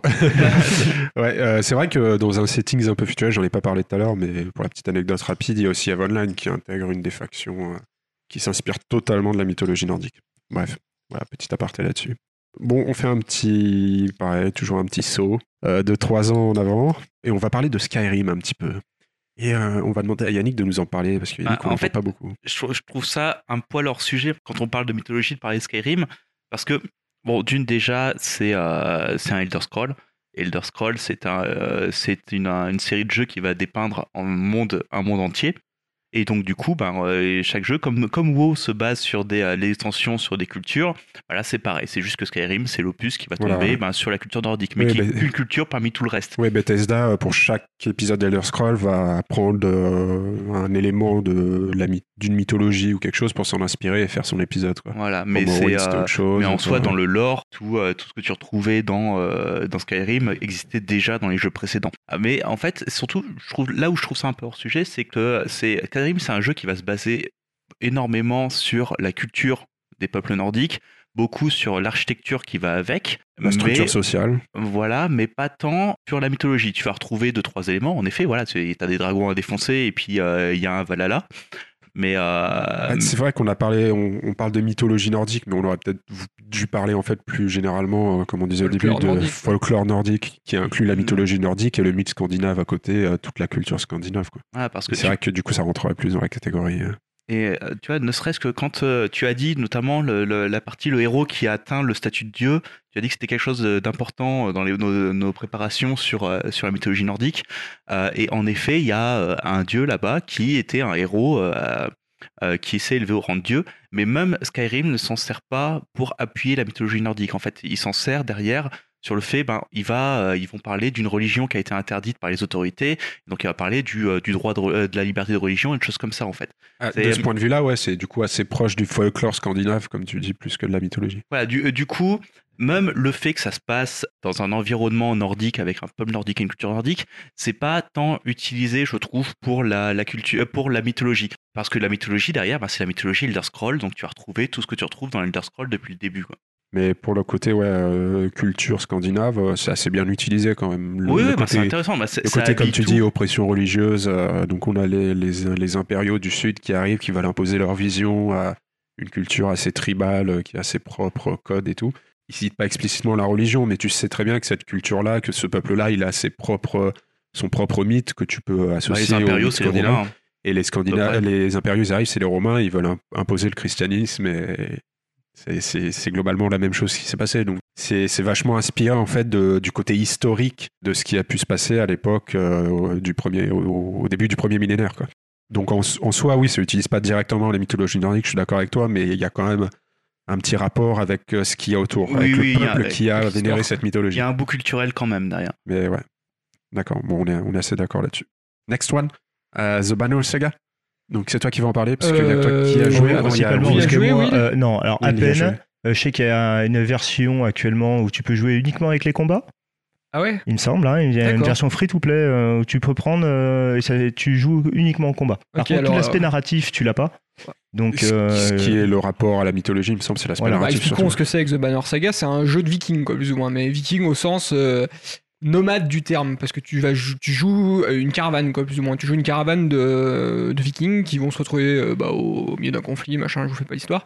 Euh, et qui, donc ça c'est le côté euh, narratif, on va dire, ou gestion. Et t'as un côté tactical RPG qui vient se greffer là-dessus, où c'est du, du- pour les combats. hein. Ouais, un jeu type FF Tactics. Oui, Fire Emblem, hein, on ouais, va Fire dire, hein, Emblem, qui un jeu case par case. ouais. Personnellement, j'ai pas trop trop accroché à ce jeu-là. J'ai joué un petit peu, mais j'ai trouvé ça assez ennuyant au niveau des, des combats, notamment.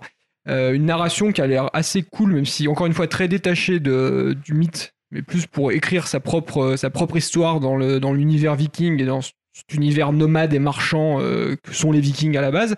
Je, je crois pas qu'il y ait de référence euh, au Valhalla ou au Odin, toutes ces conneries-là. Non, mais Ouais. par contre, on retrouve un petit peu de folklore, hein, parce qu'il me semble que les humains dedans doivent faire une, une association avec Alors, euh, ils sont des avec géants. des géants, ouais, il y a deux ouais. peuples qui sont les humains et les géants qui ont, qui ont- qui ont survécu à une sorte de conflit euh, vis-à-vis de méchants qui sont des sortes de trucs en pierre. Je Oui, sais c'est ce que les c'est. Dredge ou. Le Dredge, exactement. Ouais, voilà, bonne ça. mémoire, euh, cher ami. Ready. Ah oui.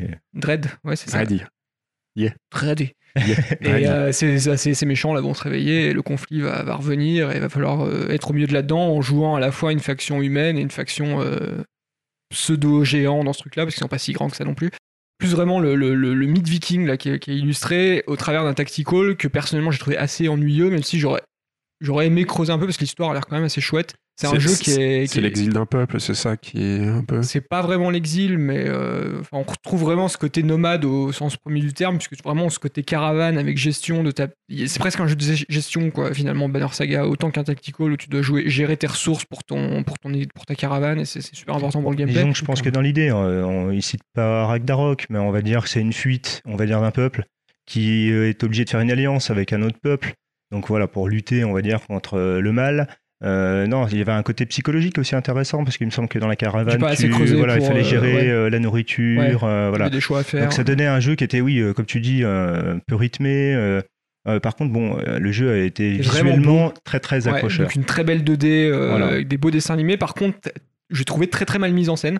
C'est-à-dire que t'as- t'as- c'est des plans fixes, mais C'est des plans fixes. pas vraiment de. de- t'as des, des fois, des, souvent des dialogues sans musique, sans rien, alors que la musique est vraiment cool dans le jeu. Alors peut-être que les dialogues, euh, on va dire, manquent un petit peu. C'est des dialogues écrits. Hein, il me semble pas qu'il y ait de l'audio. Et c'est vrai que c'est un peu dommage parce que c'est vrai que ça aurait pu donner quelque chose un petit peu plus de, Ouais, d'accord. un peu Donc plus C'est un jeu qui a eu deux, enfin, qui a eu une suite, Banner Saga 2, et on attend un troisième épisode, je crois, pour bientôt. euh, D'accord. voilà, c'est en trois parties. euh, moi, j'ai pas pu dépasser la première. Toujours dans le, le jeu indé, on a Yotun qui était sorti euh. Hop, en 2015. Euh, donc là, qui propose, euh, bon bah, c'est encore un exemple euh, d'un jeu qui va utiliser la structure géographique de la mythologie nordique pour structurer son jeu. Donc on incarne une personne qui parcourt l'Yggdrasil et qui va devoir affronter les différents royaumes qui composent la mythologie nordique. Et au bout de chaque royaume. Il, va, il va obtenir un pouvoir ou quelque ça, chose. c'est une illustration très au pied de la lettre du mythe, pour le coup. Voilà. Là, on est vraiment, vraiment, vraiment dans la mythologie nordique. On joue une, euh, une héroïne, pour le coup. C'est. Ouais. Et je me demande même si c'est le pas le premier jeu qui exploite aussi bien Ah, les je, neuf mondes. je me demande, ouais, aussi. Voilà. Je pense qu'il y a une exploitation que totale des fait, neuf j'avais pas fait mondes, on va dire. Et ils sont euh, bien exploités, ça et- retranscrit, t'as une ambiance euh, chaque monde est visuelle et auditive pour Ouais, chaque. euh, cet voilà, aspect géographique qui est vraiment marqué, comme tu l'as dit, euh, qui respecte le côté Yggdrasil, qui fait des sortes de hub entre tous les, tous les mondes finalement, Voilà, ouais. qui est fait assez le bien lien, vu. ouais. Et t'as ce côté aussi euh, mythe du guerrier où tu joues donc cette héroïne qui est morte, mais pas au combat, qui est morte malgré elle dans un accident au début du jeu. Et qui va devoir finalement reconquérir son droit à Asgard. à pour prouver au dieu qu'elle Ouais. était légitime, de, même si elle est morte en dehors. de- voilà. Donc c'est un petit jeu qui paye pas de mine, hein, ça ressemblerait presque à un vieux jeu flash euh, un peu cheapos. Mais il a quand même du charme ce jeu. Il a, il est, ne serait-ce que parce que visuellement, c'est une des, je trouve une des plus belles euh, illustrations de ce qu'est la mythologie nordique et de son utilisation dans le jeu vidéo euh, à l'heure actuelle, quoi. Mais dans ce cas, je veux dire, au début, on était, euh, on est parti du principe que euh, la mythologie nordique, c'est la pop culture, on a grandi avec, etc. Est-ce que c'est pas un peu étrange d'attendre 2015 pour avoir un jeu qui exploite vraiment la mythologie nordique? J'en sais rien. Non, mais ça, me semble quand même Certainement, oui. Ça me En fait, me semble quand même euh, super curieux. C'est que les jeux l'exploitent pour des, des raisons différentes et qu'avant ça, euh, comme on disait, on l'exploitait surtout pour des pour rendre son jeu sexy quoi Parce que parce voilà, que c'est- c'était- Et ce jeu aurait pu, aurait pu euh, être vieux finalement. C'est là où tu. C'est ça, c'est ça là que c'est ce tu dis, intéressant, c'est que maintenant on commence à avoir quand même certains jeux avec euh, bah, notamment Yotun, Hellblade dont on parlait tout à l'heure, qui Bah, ils ont lu Wikipédia et ils ont pu Ouais, mettre en que pratique ce si. Jusqu'ici, ce qu'on avait, c'était soit du name dropping pur et dur d'un Ah ouais. côté et on n'avait rien à foutre du reste, soit juste dire euh, ah c'est la fin du monde, c'est Ragnarok, en face il y a Loki, euh, allez botter des culs. C'est- juste étonnant euh, de dire qu'après euh, bah, quelques décennies de, euh, de jeux vidéo et de- et d'exploitation de ces contextes-là, on se retrouve enfin avec un truc qui se dit putain mais en fait il y a peut-être autre chose. On peut se, on peut se questionner du pourquoi. Ah, c'est vrai que quand tu, quand tu, si longtemps, quand tu quoi. regardes Jotun, tu dis pourquoi ça n'a pas été fait avant ce jeu-là, quoi. Parce que c'est Oui, pas un truc euh, qui est propre au et fait que ce t'as soit peut-être- indé sur PC en 2015. Ça aurait très bien pu être fait sur n'importe quelle autre Et console. t'as quoi. peut-être le pédigré aussi un peu des développeurs aussi. Hein. On sait Ah, pas, je pense. euh, je connais pas un peu euh, l'origine du studio, Ah, hein, c'est des Québécois, hein, si, euh, hein. C'est des. Ah, c'est des Québécois. C'est ceux qui ont fait récemment euh, comment il s'appelle? Euh, ouais, ouais, c'est ça. Sundered, ouais, c'est ça. Donc Ouais. non, je pense pas qu'ils aient forcément un, un rapport avec euh, le, le- le folklore nordique, mais en tout cas, ouais. ils ont, ils ont bien vu le mythe en tant que tel et comment, comment Ah, l'utiliser tout comme cas, structure de game bien design. exploité. Voilà. Il ont pas la lettre. hein. À la fois ouais, comme, euh, comme structure euh, géographique et utilisation des niveaux, et comme structure narrative pour vraiment euh, jouer ce, ce, ce côté je suis un guerrier mort de mauvaise manière et je vais devoir reconquérir ma place au Valhalla pour montrer que je suis, je suis badass comme, comme euh, tous les autres guerriers de mon, euh, de mon époque. Quoi. Voilà, je tourne pas trop mal. Ouais, pas exemple de défaut, mais Pas bien. exemple défaut, pas forcément. Euh, Non, ça ouais. dure 5 heures, hein, ceci dit. hein. Voilà, c'est un jeu qui se torche vite Ouais. et qui est, qui est intéressant. euh, J'avais commencé à- différents niveaux. hein. Avant que Divinity sorte, mais du coup, je vais finir après. C'est typiquement le genre de jeu que tu fais quand t'as vraiment une période de, De creux, ouais. de creux, De et creux tu, tu- tu te et, mets euh, 5 heures dessus. C'est courageux assez quand chouette. tu il y a tombes des- face au boss. euh, des jolies musiques, il y a des jolis paysages, c'est un peu, euh, Mm. un peu flash, un peu crayonné. Oui, puis c'est vrai qu'à souligner l'OST, particulièrement sympa, qui Des boss retranscrit bien. insupportables, ouais. ça faut le dire Ah, ils sont très longs. Des poteaux, Ouais, boss rush. Des poteaux comme thème, Yannick. Et donc, euh, pour terminer, euh, à peu près avec, euh, avec cette liste-là, euh, cette année sort ou est sorti, je sais pas. Et c'est toi qui vas en parler, Will. Euh, Viking, les loups de Midgard. Oula, alors ça va être rapide, hein, parce que moi j'ai fait que la démo, puisque le jeu était quand même assez récent. Il est sorti au printemps, mars-avril, il me semble. D'accord, il est sorti. ouais. Donc c'était un Ken slash hein, dans la veine de Diablo. Euh, en gros, rien d'exceptionnel. Euh, en gros, ça reprend ce que faisait Diablo, mais en n'amenant pas grand-chose de nouveau. En mettant un skin euh, Voilà, Viking donc dessus. t'as un skin viking. euh, Tu as encore une fois, euh, il me semble que l'histoire, ça tourne toujours autant autour de Ragnarok. hein, donc c'est un peuple qui va se soulever, qui va vouloir un Mais petit c'est peu... dommage, c'est une mythologie tellement Voilà. riche, ils pourraient ex- Voilà, mais c'est souvent que différemment, le... quoi, c'est- Écoute, je te cache pas, on peut t'asseoir un petit peu euh, les différents jeux. C'est vrai qu'à chaque fois que je suis tombé sur les jeux narratifs, on revient toujours au même thème. hein. C'est vraiment Ragnarok qui vient à chaque fois, l'enjeu ultime, euh, un peuple qui soulève ou un héros. C'est aussi euh, pour ça voilà. que les jeux qui, qui sortent un petit peu de ce sentier-là, ils se démarquent un petit peu. Quoi. Voilà, Ah bon, Qu'on l'aime ou pas, il s'est quand même un peu démarqué sur ce point-là. Euh, voilà. Cela le dit, il avait fait euh, parler de lui à sa sortie. J'ai pas passé un mauvais moment sur la démo, on peut pas dire que ce soit désagréable non plus, mais voilà, c'est un renvente pas la roue, il n'y a pas de Ouais. nouveauté spéciale. Euh, S'il y a des petites choses avec le, le froid, euh, ta jauge de vie qui descend toute seule, euh, voilà, des petits, des petits trucs comme ça, mais bon, euh, rien de bien extraordinaire. D'accord. Ouais, mais c'est vrai que c'est ça qui est, enfin, qui est ouf, hein, comme tu l'as dit avant, c'est que c'est un truc finalement qui a pas tant été exploité de ça, et en faisant la liste, tu te rends compte que, et encore, on n'a pas été exhaustif, que c'est quand même des jeux de, de, de seconde zone quoi qu'on a eu jusqu'à présent quoi. Donc euh, on a cité peut-être euh, Valkyrie Profile, euh, éventuellement Rune qui s'intègre intelligemment dedans. Après on saute à Yotun pour son côté illustration du mythe. On va dire, t'as des bons jeux. pour euh, Voilà, t'as des bons petits jeux, t'as des petites expériences sympas à faire. Bon, après, faut pas être réfractaire aussi au style de l'époque. Quand tu reviens aux années 2000, euh, tu as refait aujourd'hui, ça pique un je peu. pense que Rune ça va être compliqué. Ouais. Euh, ça pique beaucoup. Ouais. Euh, non, mais disons qu'après, c'est vrai qu'il lui manque peut-être ce jeu, on va dire marquant. Et là, donc, on va peut-être faire la transition avec euh, Avec Ah, God of les jeux War. à venir, avec God of War. Ouais. Donc euh, moi j'aime pas du tout cette licence, donc je vous laisse parler. Non, après sans dire que tu l'aimes ou pas, c'est que ça va être. Bah, c'est- déjà, pour moi, c'est un des pas euh, grand-chose, grand-chose. Ouais, non c'est que- plus, en hein. tout cas, c'est que c'est un des premiers AAA qui va s'intéresser euh, à la mythologie nordique, quoi. Alors, euh, pour des raisons assez Pour une évidentes, raison très simple, c'est qu'ils ont massacré tout le reste. il n'y a plus personne là-bas. Donc, forcément, il faut bien changer de truc. En plus, c'est un jeu qui se veut plus, euh, plus narratif, emotion, euh, Last of Us, tout ce que tu veux. Contre, voilà, tu si, joues. euh, si tu veux chercher un point intéressant là-dedans, c'est qu'en effet, la mythologie nordique, c'est pas la première sur laquelle ils sont partis. C'est d'abord la mythologie grecque, qui sont complètement ravagés, mais voilà, c'était le côté très hollywoodien, très on défonce tout, etc. Maintenant, Last of Us est sorti.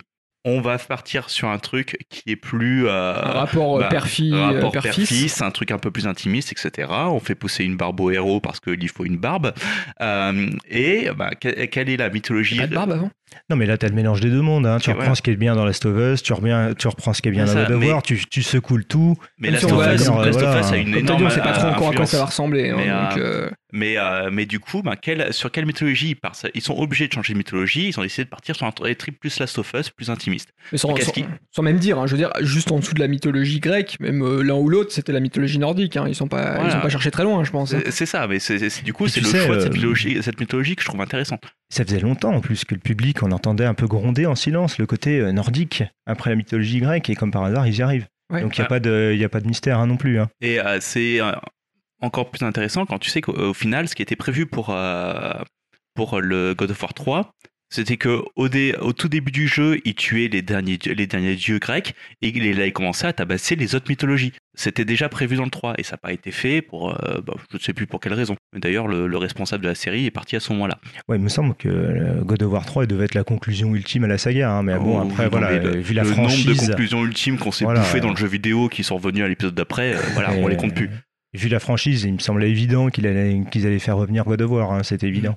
Donc oui, ça va être un, ça va être un porte-étendard assez monstrueux pour la mythologie nordique. C'est enfin, Ça Le- l'ouvre au grand public. c'est c'est enfin le, le- le jeu qui peut montrer la mythologie nordique au grand public euh, dans un jeu de qualité. Parce que normalement, ce sera un jeu de qualité. Il n'y a pas de raison qu'il déconne. Donc euh, non, non, c'est euh, Pas ça- très fin, mais je pense de qualité. bah, oui, voir, en tout cas, ils ont l'air de, de vouloir insérer de la finesse là où il n'y en avait pas forcément avant. C'est c'est sur ce point-là, en fait, que le jeu, je l'attends. Voilà, c'est pour ça que ce sera intéressant de voir ce qu'ils en font. Plus ce côté, comme tu l'as dit, il va ouvrir ce, ce spectre qui finalement, on l'a vu au travers de 30 ans de, de jeux vidéo, n'a pas été, si ce n'est pas tant exploité, mais du moins exploité euh, tel qu'il aurait pu l'être, quoi.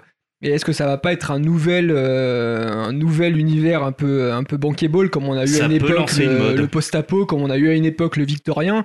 Est-ce que demain tu te dis, est-ce que le, le- le jeu dans la mythologie nordique ne pourrait pas être euh, quelque chose de, de sexy? On voit des projets indés, Ah, ça fait un moment que c'est bankable, hein, que c'est utilisé justement pour des raisons sexy. Et, et Ouais, comme le dit pas- Yannick, c'est seulement maintenant qu'on retrouve des jeux qui l'utilisent euh, d'une manière peut-être un peu plus intelligente. Donc moi, je trouve que c'est plutôt l'inverse.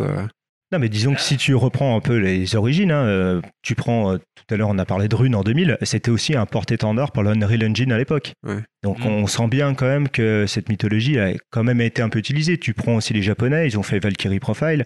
Donc elle a toujours été un peu mise en avant.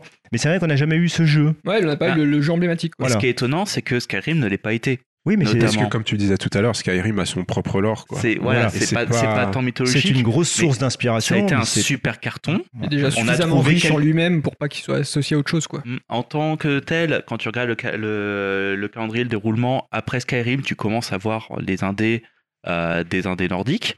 Peut-être une coïncidence parce qu'au final, la seconde génération des jeux, euh, des jeux indés est arrivée après Skyrim, mais c'est peut-être juste une coïncidence. Mais voilà, faut voir ce qui se passera ben, après le succès de God of War et peut-être après le succès de euh, ou pas de, euh, du prochain Assassin's Creed qui lui va partir sur euh, une mythologie complètement opposée et voir qu'est-ce qui va se passer dans le duel entre les deux. Mm, c'est vrai.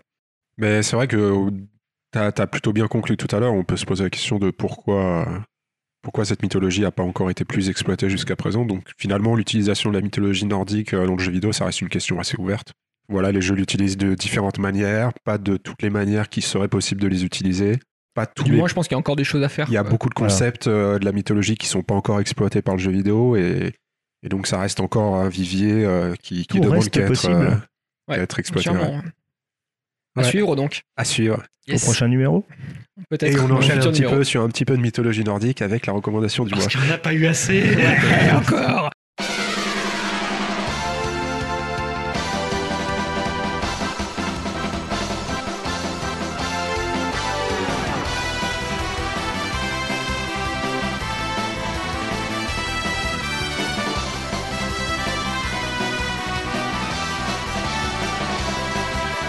On en bouffe de la mythologie, mais nous revoilà pour parler de Valkyrie Profile parce qu'il n'y en a jamais Et assez. c'est entièrement ta faute. Oui. Et je pense qu'après ça, on n'en parlera plus de mythologie pour les 30 prochains Jusqu'à épisodes. God of War. et encore. Et euh, donc c'est un jeu que j'ai recommandé euh, dans notre rubrique recommandation du mois à Yannick euh, le week-end, euh, le week-end, Le mois le mois dernier, pardon. Donc euh, tu veux que peut-être que je précise pourquoi je te l'ai recommandé Moi, ça m'intéresse. Tu as joué deux heures. Mais moi aussi ça m'intéresse parce que je ne sais pas trop pourquoi. Euh, non, je te l'ai recommandé parce que c'est vrai que c'est un jeu qui a, qui a une aura assez euh, particulière dans l'univers du jeu de rôle japonais, qui est plutôt réputé et j'avais pas eu l'occasion de le faire euh, vraiment quoi.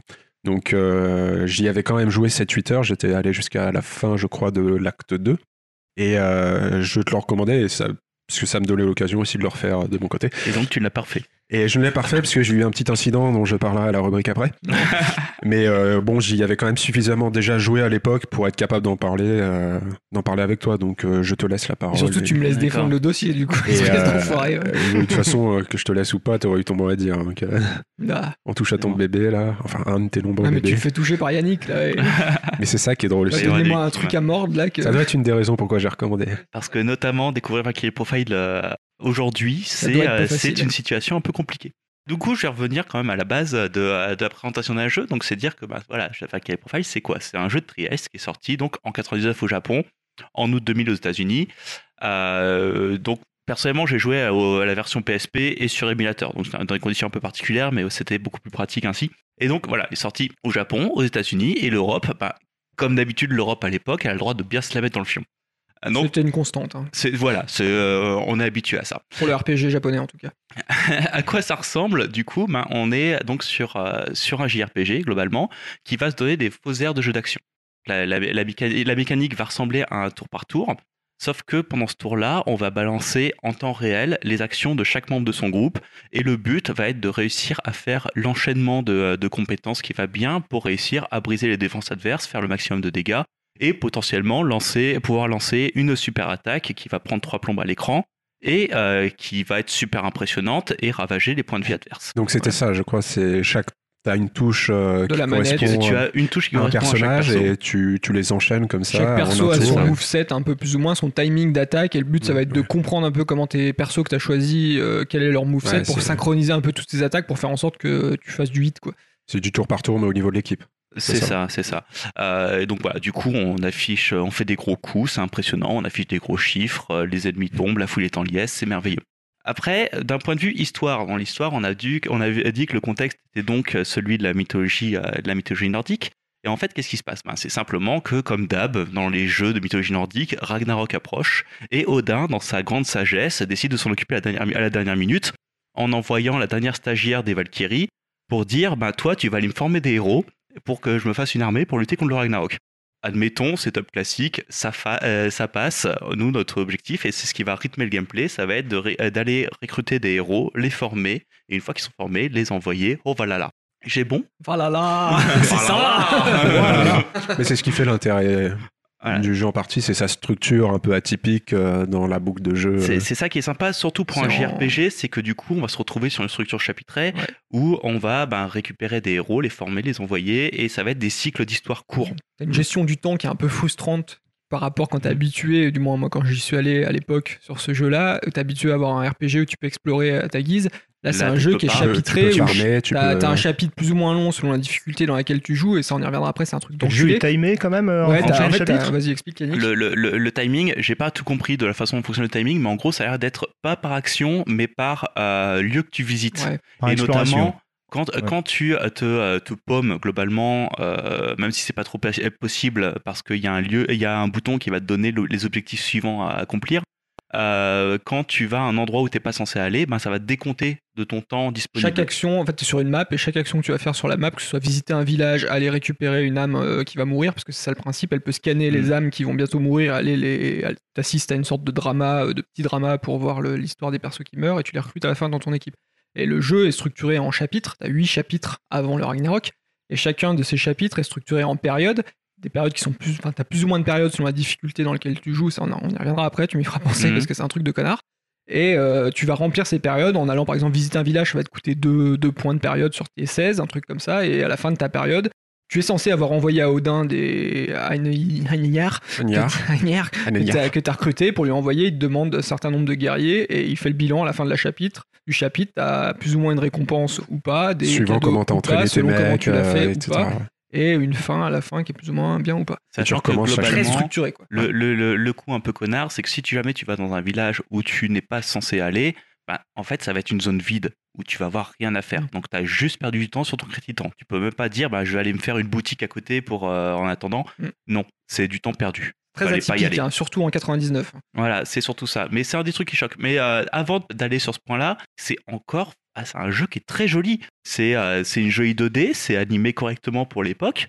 En y jouant sur émulateur, forcément, l'écran, euh, enfin, c'était un peu baveux. Élargi. Mais sur, euh, sur un écran de PSP, ça devrait encore être très sympa. Ouais, carrément. ouais. Ah, c'est c'est- c'est de la jolie 2D, de la très jolie ça 2D. vieillit hein. quand même vachement bien. Mhm.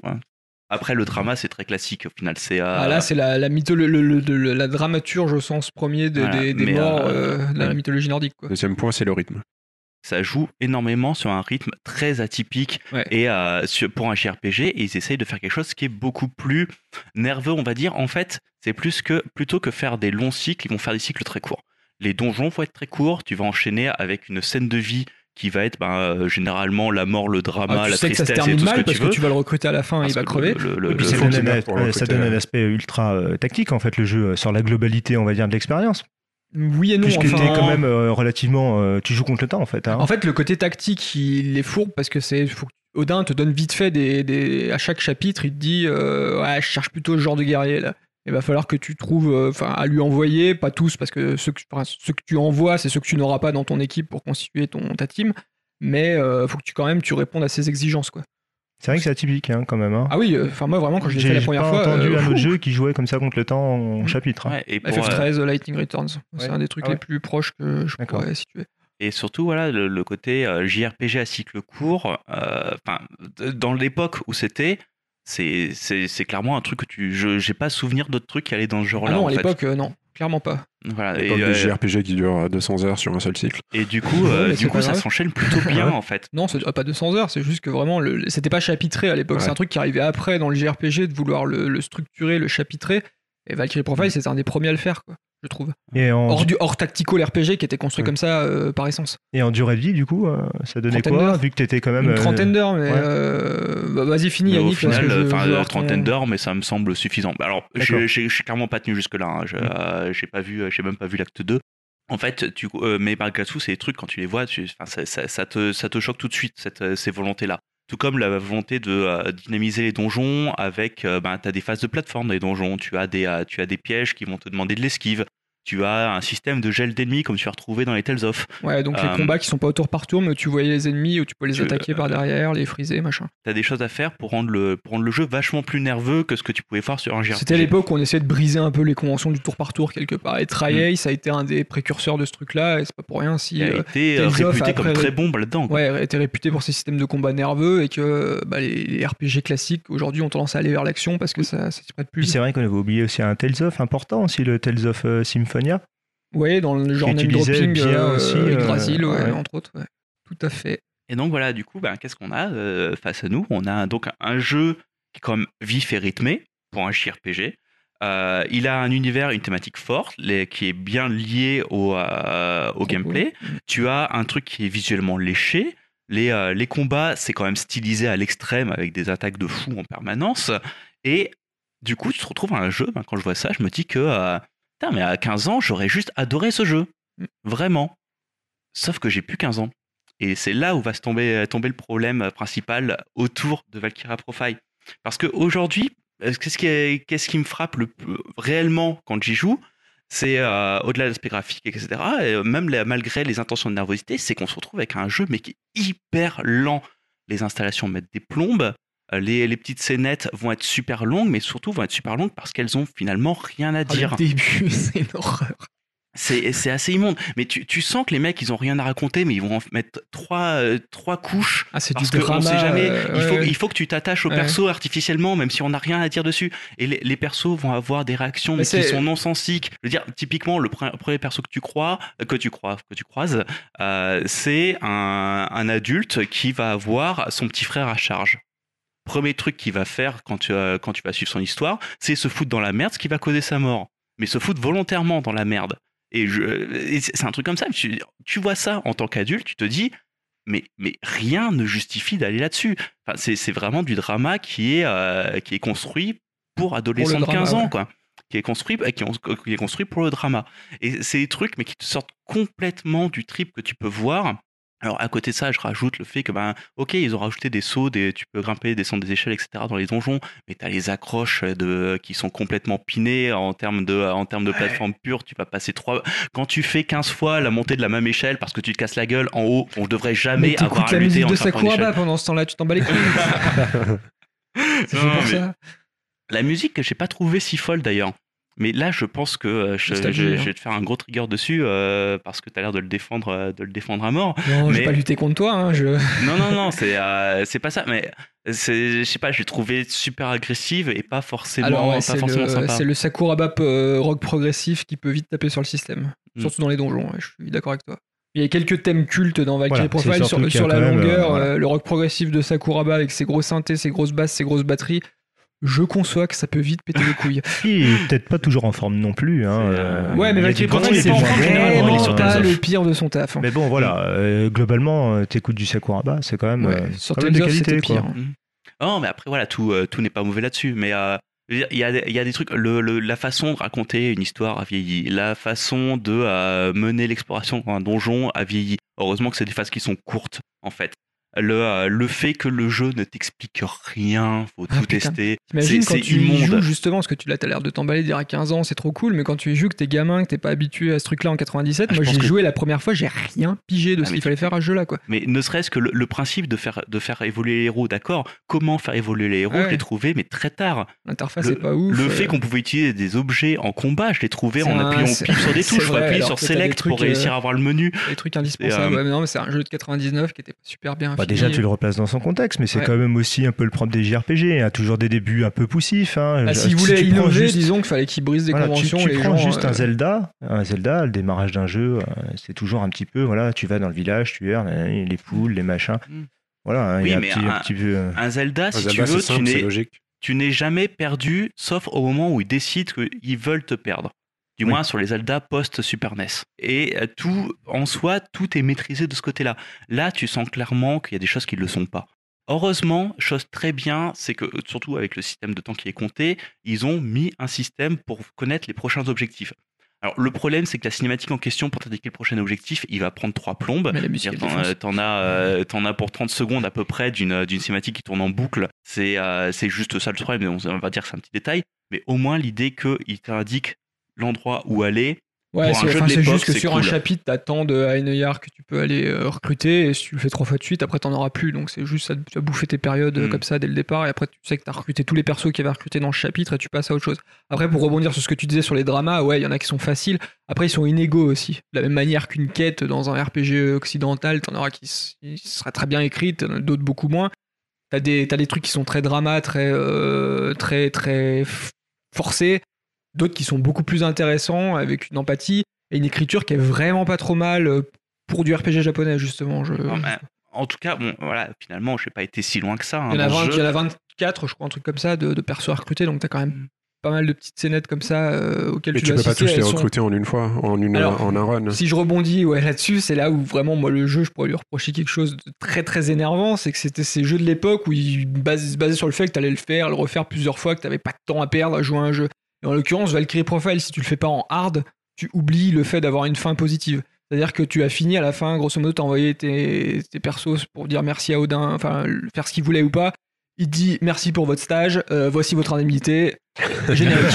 Euh, et rien le problème, c'est que pour avoir la vraie fin de l'histoire et du coup ouvrir tout un pan post-Ragnarok avec Loki et tout le bordel et reboucler avec la mythologie, t'es obligé d'accomplir des événements bien scriptés à un moment donné. Et ça, le jeu, il te dit pas quand les faire. Et aussi parce qu'en hard, t'as plus de périodes.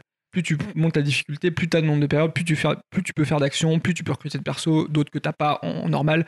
Et ça, jamais le jeu, il te le dit. Il compte sur le fait que tu vas te faire baiser une première fois, aller voir une soluce et le refaire une deuxième fois. Et ça, ça peut être Mm. très énervant euh, à l'heure actuelle où on aime bien euh, faire plein de jeux euh, sur une même année, quoi. Et donc voilà, du coup, ben, je me trouve sur un jeu où les phases narratives, globalement, je suis en merde parce que je trouve qu'elles ont rien à raconter, à raconter et qu'elles prennent beaucoup trop de temps, même si le rythme, je rappelle, ils ont quand même prévu pour être très court. Les donjons, comme il y a des imprécisions dans le déplacement et, euh, et que le système de combat, tu piges pas tout parce qu'il t'explique pas grand chose, je me fais chier aussi. Mm. Donc je me retrouve face à un jeu où je me suis emmerdé, mais fermement, bah, au, point de, au point de lâcher quand même relativement vite. Mais c'est encore plus frustrant quand tu te dis justement que ce jeu, à 15 ans, tu l'aurais adoré.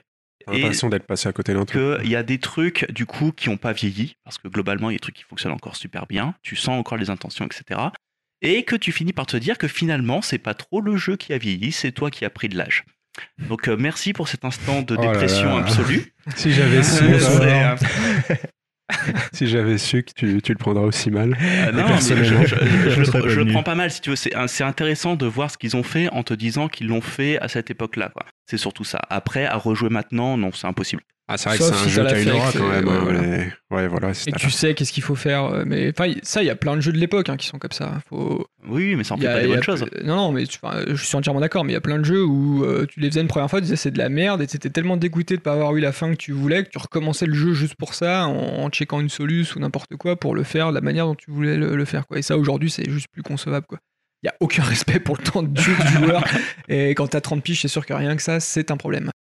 Sur ce, est-ce que euh, donc bien sûr, on- pour l'instant là, on était sur un cycle à trois. La trois patate personnes. chaude. Donc du coup, la patate chaude est forcément envoyée à toi, Ludo. Cool. Et, euh, et justement, je me disais que voilà, c'est toujours une bonne surprise quand je t'envoie des trucs. C'est que voilà, tu, tu es un homme euh, du scénario, tu es un homme de l'empathie, de la création d'univers. Donc ça, Yannick, quand Euh, il commence comme ça, c'est qu'il veut te piéger là. Tu vois, il a tu pas l'air comme un ça, mais à la- il est en train de te tendre un homme à la recherche de narration, voilà, euh, T'as pas et d'émotion, à, à la recherche d'émotion, évidemment. Et ça, je crois que à force, à force de te côtoyer, je l'ai bien compris. Tu me recommandes Nomad Souls? C'est pour ça, non, non, euh, que euh, je vais te recommander donc un jeu qui, re- euh, qui regroupe toutes ces qualités en te donnant euh, Gears of War 2. Ah, c'est cool. La narration, la poésie, tout ça, quoi. Ah ouais, que de l'amour. On va baiser des meufs. qui est un très très bon jeu. En tout cas, à l'époque, c'était un très Alors, très bon jeu. Question bête, la première qui me vient à l'esprit, j'y joue sur quoi ce truc? Alors, C'est euh, sorti que sur PS2, non? c'est co- non, c'est sorti sur Xbox 360 Ouais. euh, et euh, PS2? je vais probablement te prêter la Xbox Il y a One pas, du coup. Attends, il n'y a pas de version. Il n'y a pas de version euh, PC Sony sur le 2, je Il ne n'y a crois pas pas. de PS3 Non, euh, Non, PC, non, c'est hein. exclu Microsoft. Sérieux mais- Ouais. Ouais, ouais. C'est exclu Attends, Microsoft. redis-moi le nom du jeu Gears of War 2. D'accord. Ah mais oui, mais oui, je Oui, je- Gears, God of Marcus War. Phoenix. Mais pas- euh, Mais Ah, j'ai non. compris God of War. Non, non, non, Ah non, non, non, non, non, ça- God ça, of ça me plaît aussi. Non, non, je te recommande un bon jeu. Je peux jouer au Euh, remake qu'ils ont fait il y a pas longtemps, euh, au portage, je sais pas quoi là. Ah, il y a une trilogie qui est sortie Ouais. où il y a peut-être le 2. Ouais, c'est- J'ai j'ai droit ou pas tu, Euh, tu as le droit, il piquera moins les yeux Ouais. et euh, je pense que de toute façon les qualités de ce jeu sont, glo- sont globalement ailleurs. J'ai le droit de faire le 1 avant ou pas? Non, non, non, ne, ne fais pas, ne fais pas le 1 avant. Vieilli. Moi je suis un fou, hein, je vous veux dire, préviens. non, non, non, mais Il y a un scénario, hein, mais c'est vrai que bon. Mais j'adore moi les, Les- j'adore les actionnaires débiles, euh, a- les il y a- films d'action, donc il y a un scénario, mais en fait, si je te conseille le 2, c'est vraiment pour des questions de, euh, de gameplay, de mise en situation, de trucs un peu, un peu plus raffinés que dans le premier. C'est une succulente idée, euh, monsieur Yannick, ça me plaît bien. Le premier, tu vas pas, tu vas pas vraiment te faire plaisir maintenant, je pense. Le 2, je pense qu'il y a toujours des qualités très sympas. Ok. Alors si, tu as quand même une version du premier qui a été refaite, hein, quand même disponible sur le Microsoft Store, il me semble. Ouais, c'est ce, que- mais- ce que je disais, oui, une Par sorte de contre, pas le remake des 2, hein, mais le premier, alors bon, euh, il est un Attends, tout en a- petit peu plus chiadé, une mais hein, c'est- ils ont refait les trois premiers, il me semblait. Mais non, euh, non, il me semble qu'il n'y a que le premier, hein, il me Mhm. semble. hein. On, you on- verra s'il y a un Ouais. remake. En effet, tu peux faire le remake, il Ouais. n'y a pas de souci. Euh, sinon, je peux te filer l'original, il n'y a pas de problème. Tac. Eh ben, on verra ça, mais ça me plaît bien, tu vois, ça me plaît bien. J'ai envie, de- Ouais. j'ai envie d'un d'un jeu de, de testostérone. Là. Tu vas tronçonner. Ah, Tu cool. pourras poser tes couilles sur la table. Sortir des trucs de tata là, dans la mythologie nordique.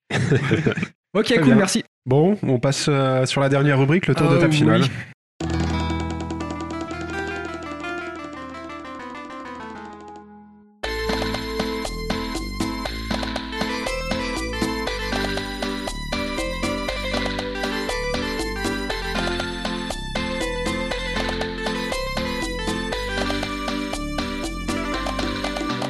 Donc pour t'expliquer, Will, même si euh, tu es là, tu as forcément écouté nos nombreux euh, écouté, hein enregistrements. Écouté, Ah, très hein bien, très bien, très bien.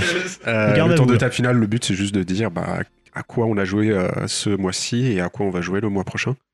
Et donc euh, je vais commencer par Ludo, tiens, parce que c'est toujours un peu long, donc on va commencer par Ludo. Bah, si tu veux, ça va te saouler en plus. donc, Ah, il est euh, toujours trop loin, c'est pour ça en non, fait. c'est pas euh, vrai, ah, parce que lui après il veut citer ses 5 jeux auxquels il joue en ce moment. À 5 jeux. Non, non, là il y en aura qu'un, t'inquiète, mais ça va être pire. Euh, bref, euh, moi ce, ce mois-ci, entre toute autre chose, j'ai joué à l'adaptation de Pillars of the Earth, le livre donc de Ken Follett.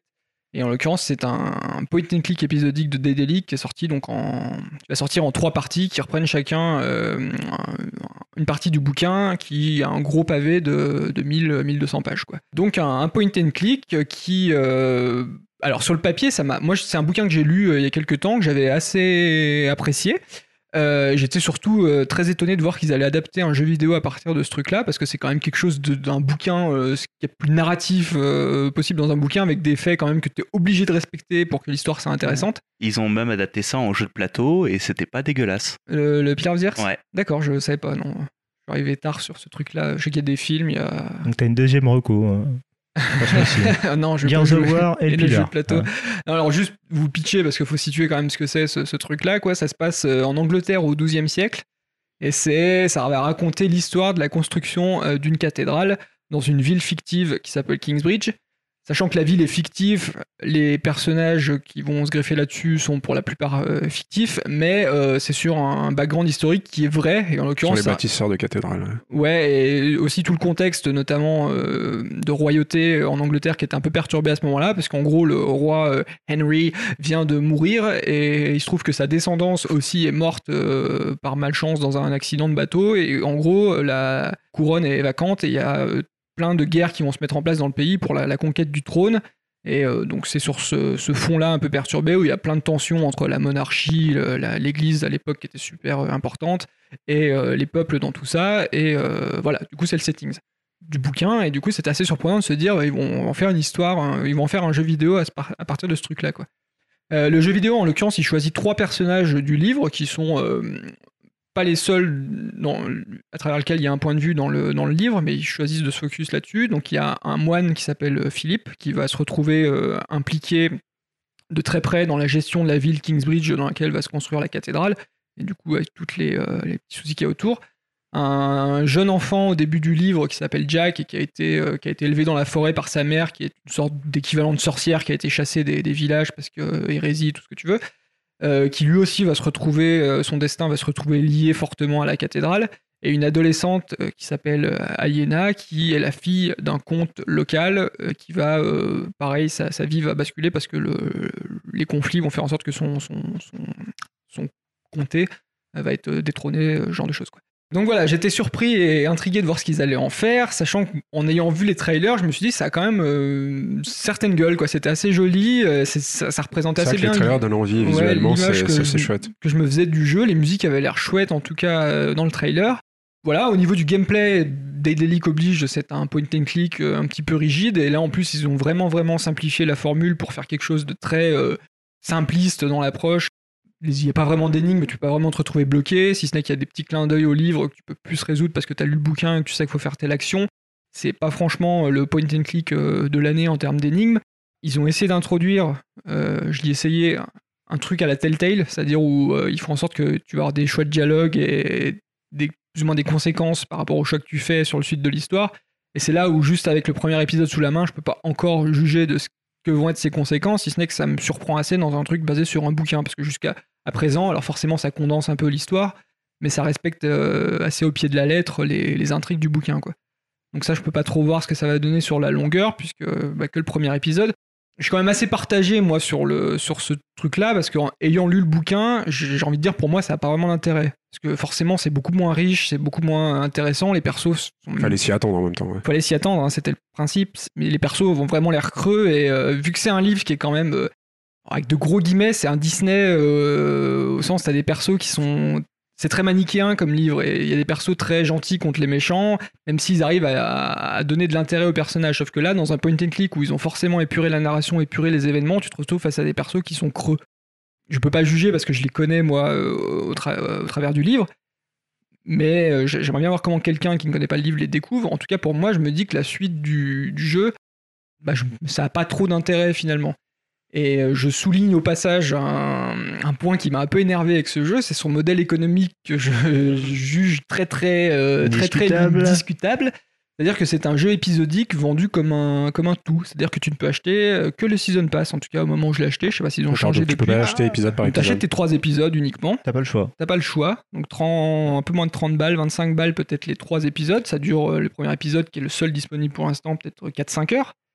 Et pas d'annonce sur quand arrivera le deuxième. Donc euh, moi clairement, je pense que j'aurais aimé acheter le premier livre pour la curiosité, pour voir comment ils avaient adapté mon bouquin en jeu vidéo. Mais euh, par rapport à ce que j'avais vu, je n'aurais certainement pas acheté la suite. Donc c'est une très belle manœuvre qu'ils ont fait pour me m'entuber du pognon. Mais je trouve que ce, principe de détourner la formule Telltale, qui si déjà euh, pouvait un peu rendre la structure d'un jeu vidéo atypique de le fait, de le chapitrer en différents épisodes, avait au moins le mérite de, pré- de proposer les épisodes, à enfin de vendre les, les- les chapitres à l'épisode, et de juste pour pouvoir tester la formule quoi. Et une petite question, ça sort pas un petit peu trop tard quand même Parce qu'avec tous les jeux Telltale qu'on a eu jusqu'à présent, est-ce qu'il arrive pas un petit peu trop tard? Je sais pas, parce que c'est vraiment. T'as l'impression qu'il est pas arrivé en fait le jeu. C'est un jeu où public. si. Ouais, voilà, Mm. si, si, t'as- si le bouquin t'a pas intéressé, j'ai envie. Personne n'en a parlé de ce truc là quoi. Mm. Tu t'as pas vraiment de com. Enfin, c'est ouais, c'est des déliques quoi. Ils font leur monde dans. Ils vont se baser sur les gens qui ont aimé leur, leur point and click, là, les Magica et toutes les conneries là. que, euh, c'est du point and click allemand. Je pense que ça a son public. C'est et, euh, Ils n'avaient pas fait un euh, The Whisper euh, World ou quelque ouais, chose comme ça, c'était comme pas ça, ouais, il y a- Ouais, il y a- ouais. l'année Il y avait une ouais. belle patte graphique, hein, il me a une semble. belle patte graphique, mais il me semble que c'était à peu près tout. Ouais, Mais voilà. Ils font des très, beaux- semblait. très beaux graphismes. Ah, bah, Tu regardes une image de, de, de Pillar of the Earth, c'est super beau. Par contre, en Mm. mouvement, c'est déjà moins sexy. quoi. C'est vraiment une anim- animation un peu rigide. Et, euh, Mm. Donc voilà, je, pour par la curiosité, moi je vous recommanderais plus si vous avez la patience de lire le bouquin, les 1200 pages. Mais si vous voulez, voulez voir et me dire ce que ça donne pour quelqu'un qui connaît pas le livre, ça, ça m'int- ça m'intéresserait. Mm. Voilà. D'accord. Et moi, clairement, je pense pas continuer, même si j'ai claqué mes 25 balles dedans comme un, Mm. comme un idiot. Ok. Voilà. Euh, mois prochain, Ouais. Divinity. Merci. C'est tout, ciao. C'était mon tour à toi, Will. Alors, tu m'as pris de court. Euh, non, bah, ce mois-ci, qu'est-ce que j'ai lancé? Euh, bah, Je me suis lancé sur le spin-off de Dishonored, euh, donc qui est la mort de l'Outsider. Euh, Spoiler. euh, oui, c'est vrai. Euh, en même temps, le titre est un petit peu bizarre parce que est-ce que ça est un spoiler en lui-même, le nom Dishonored. Ouais, parce qu'on se demande si ça signe peut-être la fin de la série. Yannick serait très triste. euh, Ah, vu ouais. que l'outsider est un petit peu le personnage ultime du jeu, on peut se poser la question. Euh, non, mais tout ça pour dire qu'en fait, bah, c'est toujours aussi cool quand même. Euh, si vous aimez le level design, euh, fouillé, avec différentes façons de procéder, un petit peu un côté laboratoire, euh, pour ce côté un petit peu euh, entre exécution, euh, est-ce que vous voulez faire de la furtivité euh, Enfin voilà, c'est toujours aussi jouissif que le Dishonored 2. Euh, grosso modo, ça reprend euh, quand même la structure du deuxième Dishonored. Donc on n'est plus sur ce hub du premier qui ouvrait un peu sur des grands, grands quartiers, on est plus sur une structure de niveau, euh, comme le deuxième. Euh, mais bon, voilà, moi je trouve ça toujours aussi fun. On a combien pour le Euh, DLC euh, de, de niveau De niveau, ouais. De niveau, il y a 5 niveaux. Ah, quand même, ouais. Voilà, Bah, il y a pas 5 dégueulasse, niveaux. hein. Alors pour donner un ordre d'idée, hein, je l'ai toujours pas fini, euh, j'en suis au troisième niveau, je suis à 8 heures de jeu. Ouais, ouais. Voilà. Ouais, c'est très honnête, ouais. Voilà. Alors après, maintenant, si euh, tout dépend de ton acceptation en fait du jeu, hein, de la manière que tu vas y jouer. Ah, moi, Dishonored, c'est 20 heures pour le finir Voilà, en c'est-à-dire que partout. hein. euh, si tu veux vraiment aller à l'essentiel, c'est-à-dire euh, assassiner tes cibles, euh, c'est un jeu que tu peux faire en ligne droite peut-être en 5-6 heures. Ouais, ouais. Voilà, disons qu'il y a maintenant euh, à toi de jou- jouer euh, sur la faculté du jeu aussi, c'est-à-dire d'utiliser tous ces éléments-là entre le décor, la, na- la narration environnementale. voilà, enfin, c'est toujours aussi fort. Moi, je m'éclate toujours aussi bien. Euh, après, c'est un nouveau personnage, donc c'est un personnage qu'on avait vu dans le deuxième Dishonored. C'est la Quebla, là, c'est ça? Ouais, voilà, Ouais. qui était sur le bateau. Ouais. Euh, donc euh, voilà, là maintenant on joue son histoire. Euh, elle est censée retrouver Dode pour C'est une préquel, du coup, ou c'est un... c'est la suite? Alors, je sais pas si c'est- on peut vraiment parler de suite, c'est un peu entre les deux. Moi, je dirais, euh, ça reprend euh, le moment où tu joues euh, Billy. Il n'y a pas vraiment d'indication euh, dans le jeu euh, Pour te c'est dire si ça se passe clair, après ou avant. Euh, Enfin, jusqu'à Elle est, présent, j'ai pas elle a pas, elle est pas borgne ou euh, si, si, si, euh, dans voilà, le... mais bon, euh, dans le deux? voilà, il y, a- il y a des petits éléments, mais bon, sais, dans euh, le c'est pas DLC, très. ils ont euh, caché la moitié de l'écran. D'accord. Voilà, mais bon, euh, voilà, tout, ça pour dire que c'est vraiment toujours aussi fun, c'est Ah toujours ouais, aussi cool. Euh, voilà, pour ceux qui aiment bien Dishonored, euh, je recommande fortement. Voilà, c'est un très bon jeu pour l'instant. Vendu pas très cher en plus, parce qu'il est à 29 euros, donc Bon, si tu dis que ça fait presque... c'est voilà. Ça réinvente pas la roue, on va dire. T'as mais- quand même quelques petites nouveautés en termes de pouvoir. Voilà, t'as trois nouveaux pouvoirs que tu exploites plus ou moins. Il y en a un qui est particulièrement cool quand même. Euh, ça te donne la faculté de devenir un peu euh, une identité, un peu un, un côté éthéré. Ce qui fait que tu te promènes dans les niveaux en free mode. Ouais. Voilà, comme ça, ça te permet de voir un petit peu tes cibles, des choses comme ça. ça c'est- voilà. Il y a des petites choses comme ça sympas dans le jeu. Donc, euh, non, pour ceux qui ont bien aimé Dishonored, ouais, je le recommande. Ouais, moi je pense que j'y viendrai avec plaisir dans, dans quelques temps. Là j'ai besoin de digérer un peu Dishonored 2 qui est pas si vieux que ça et surtout Prey qu'il y a eu entre les deux. Quoi, Et puis donc, euh, bah, en fait, moi, Prey, euh, je l'ai pas fait. Donc, euh, si tu veux, j'étais content de retourner dans l'univers quand Parce que vraiment, Prey, euh, euh, voilà. ouais. Euh, pour te dire, j'ai commencé un petit peu Prey euh, et c'est pareil, j'aime bien. C'est un bon level design. voilà. carrément. Et puis une deuxième toute petite reco, si je peux me permettre, Vas-y, euh, rapide, euh, juste pour signaler le fan remake euh, de Tomb Raider 2. Ouais, tu m'en as parlé, ouais. Voilà, qui est extraordinaire, vraiment fait par un Lyonnais, donc euh, Nico Bass, développeur totalement amateur, euh, qui a pris du temps pour développer ça. Euh, à la grande surprise, il y a une démo qui est tombée donc au mois de septembre, début septembre, pour la rentrée. Et vraiment, euh, le jeu est extraordinaire. Ça utilise le Unreal Engine 4. Euh, c'est hallucinant. Enfin, moi, je vous le recommande vraiment. C'est un remake vous- du 2. C'est C'est une démo alors, pour ouais. l'instant, c'est ça c'est un remake euh, qui réutilise grosso modo en fait, qui s'inspire si tu veux de grand de Grand Turismo, j'allais dire de Tomb Raider 2. Ça a bien changé comme série. Et Alors en maintenant, gros- Lara Croft, c'est une voiture. voilà. Elle fonce à travers. Voilà. Et en gros, non, non, il s'est vraiment inspiré du level design d'époque, mais en y mettant sa patte. Donc ça donne Et- vraiment quelque chose en même temps de nouveau. Euh, et c'est très frais, j'ai trouvé, et c'est très très bien fini. C'est-à-dire que c'est vraiment très bien optimisé. Euh, Il y a un menu, vous avez des options. Enfin, tout est coché. Les manettes sont toutes reconnues, manettes PS4 comme Xbox One. On sent que le, euh, le gars a vraiment léché euh, son projet. Alors par contre, coup, bien- ils, veulent, ils veulent vendre? Enfin, ils veulent, alors non, ce sera un projet totalement gratuit. Parce qu'il n'a pas de problème de droit ou de. Voilà. Ouais. Alors, pour l'instant, de ce qu'on a pu entendre, hein, parce qu'on peut trouver différentes interviews euh, sur le net, en gros, donc il explique que pour euh, les droits, euh, Square Enix ne lui pose pas de problème, à condition que le jeu euh, soit totalement gratuit. Voilà, il faut absolument qu'il n'y ait pas d'argent derrière. Donc en fait, pour l'instant, il, est- il est tranquille, il peut développer son jeu. Euh, bon, par contre, il explique bien que pour l'instant, il y a cette démo et il y a que ça. Ouais. Voilà, donc faut pas être pressé. Euh, maintenant, wait and see, comme on dit. hein. D'accord. D'accord. Et, euh, Et à le quoi mois tu joueras prochain, ouais. Alors, le mois prochain, euh, j'ai vu que vous me prenez de cours. euh, Qu'est-ce que j'attends Euh, oh, J'aurais dit au mois d'octobre, il me semble que sort Outcast, euh, le, Le remake. remake. Voilà. Euh, donc, euh, c'est un peu ma partie nostalgie. hein. Tout à l'heure, j'étais sur les, les Amiga 500 pour vous. Euh, donc, là, on retouche aussi à un vieux jeu des années 90. Je ne sais plus si c'est début ou fin des années 90, je me rappelle plus du tout. Un sacré jeu. Mais voilà, euh, open world pour l'époque. euh, Enfin voilà, avec la voix de Bruce Willis, euh, c'est Patrick Oh, trop cool. Poivet en C'est français, génial. il me semble, la voix Oui, officielle. Poivet. Euh, voilà, enfin moi, c'est des, vraiment des bons souvenirs euh, ce podcast. Et ouais, j'attends, j'attends. Euh, c'est de- début octobre, il me semble. Ça va être par là. ouais, c'est par là. J'ai pas. un peu peur que le euh, gameplay soit un peu rigide, euh, qu'ils aient- Bon, il était rigide à l'époque, mais je- Écoute, on a vu les vidéos tournées. hein, ouais, ça a l'air quand même Bon. très rigide. quoi. Voilà, c'est plus par le, le côté nostalgique, on va dire. Ouais. Voilà. Très bien. Euh, tu veux continuer? Je peux prendre Yannick. la suite. Je peux prendre la suite. Donc du coup, ce mois-ci, qu'est-ce que j'ai fait? Ben, donc, j'ai, euh, replongé dans Guild Wars 2. Euh, Guild Wars 2, c'est un MMO du coup auquel je n'avais pas touché depuis, euh, depuis 4 ans, à peu près. Et donc voilà, c'est un jeu qui, ben, qui, a, euh, qui a 4 ou 5 ans. Et, euh, et en gros, le, notamment, c'était un, un jeu qui était plein de promesses. Un MMO qui était plein de Ouh, il est promesses. pas plus vieux que ça, Guild Wars 2. Euh, non, 4-5 ans Non, ouais. non, il est assez récent. D'accord, ok. Mm. Bah, c'est à peu, à peu près ça. Et donc, euh, du coup, c'était un jeu, ben, pour remettre dans le contexte, à l'époque, c'était très attendu parce que euh, déjà, Oh Guild Wars oui. 1 était un carton. Et euh, c'était un jeu pour une- ère post-WoW euh, qui était plein de promesses. Euh, et dans les promesses, c'était le retour du RVR, qui est, euh, il y a quelques jeux qui tentent de nous le revendre, ce retour du RVR depuis la mort de DOC.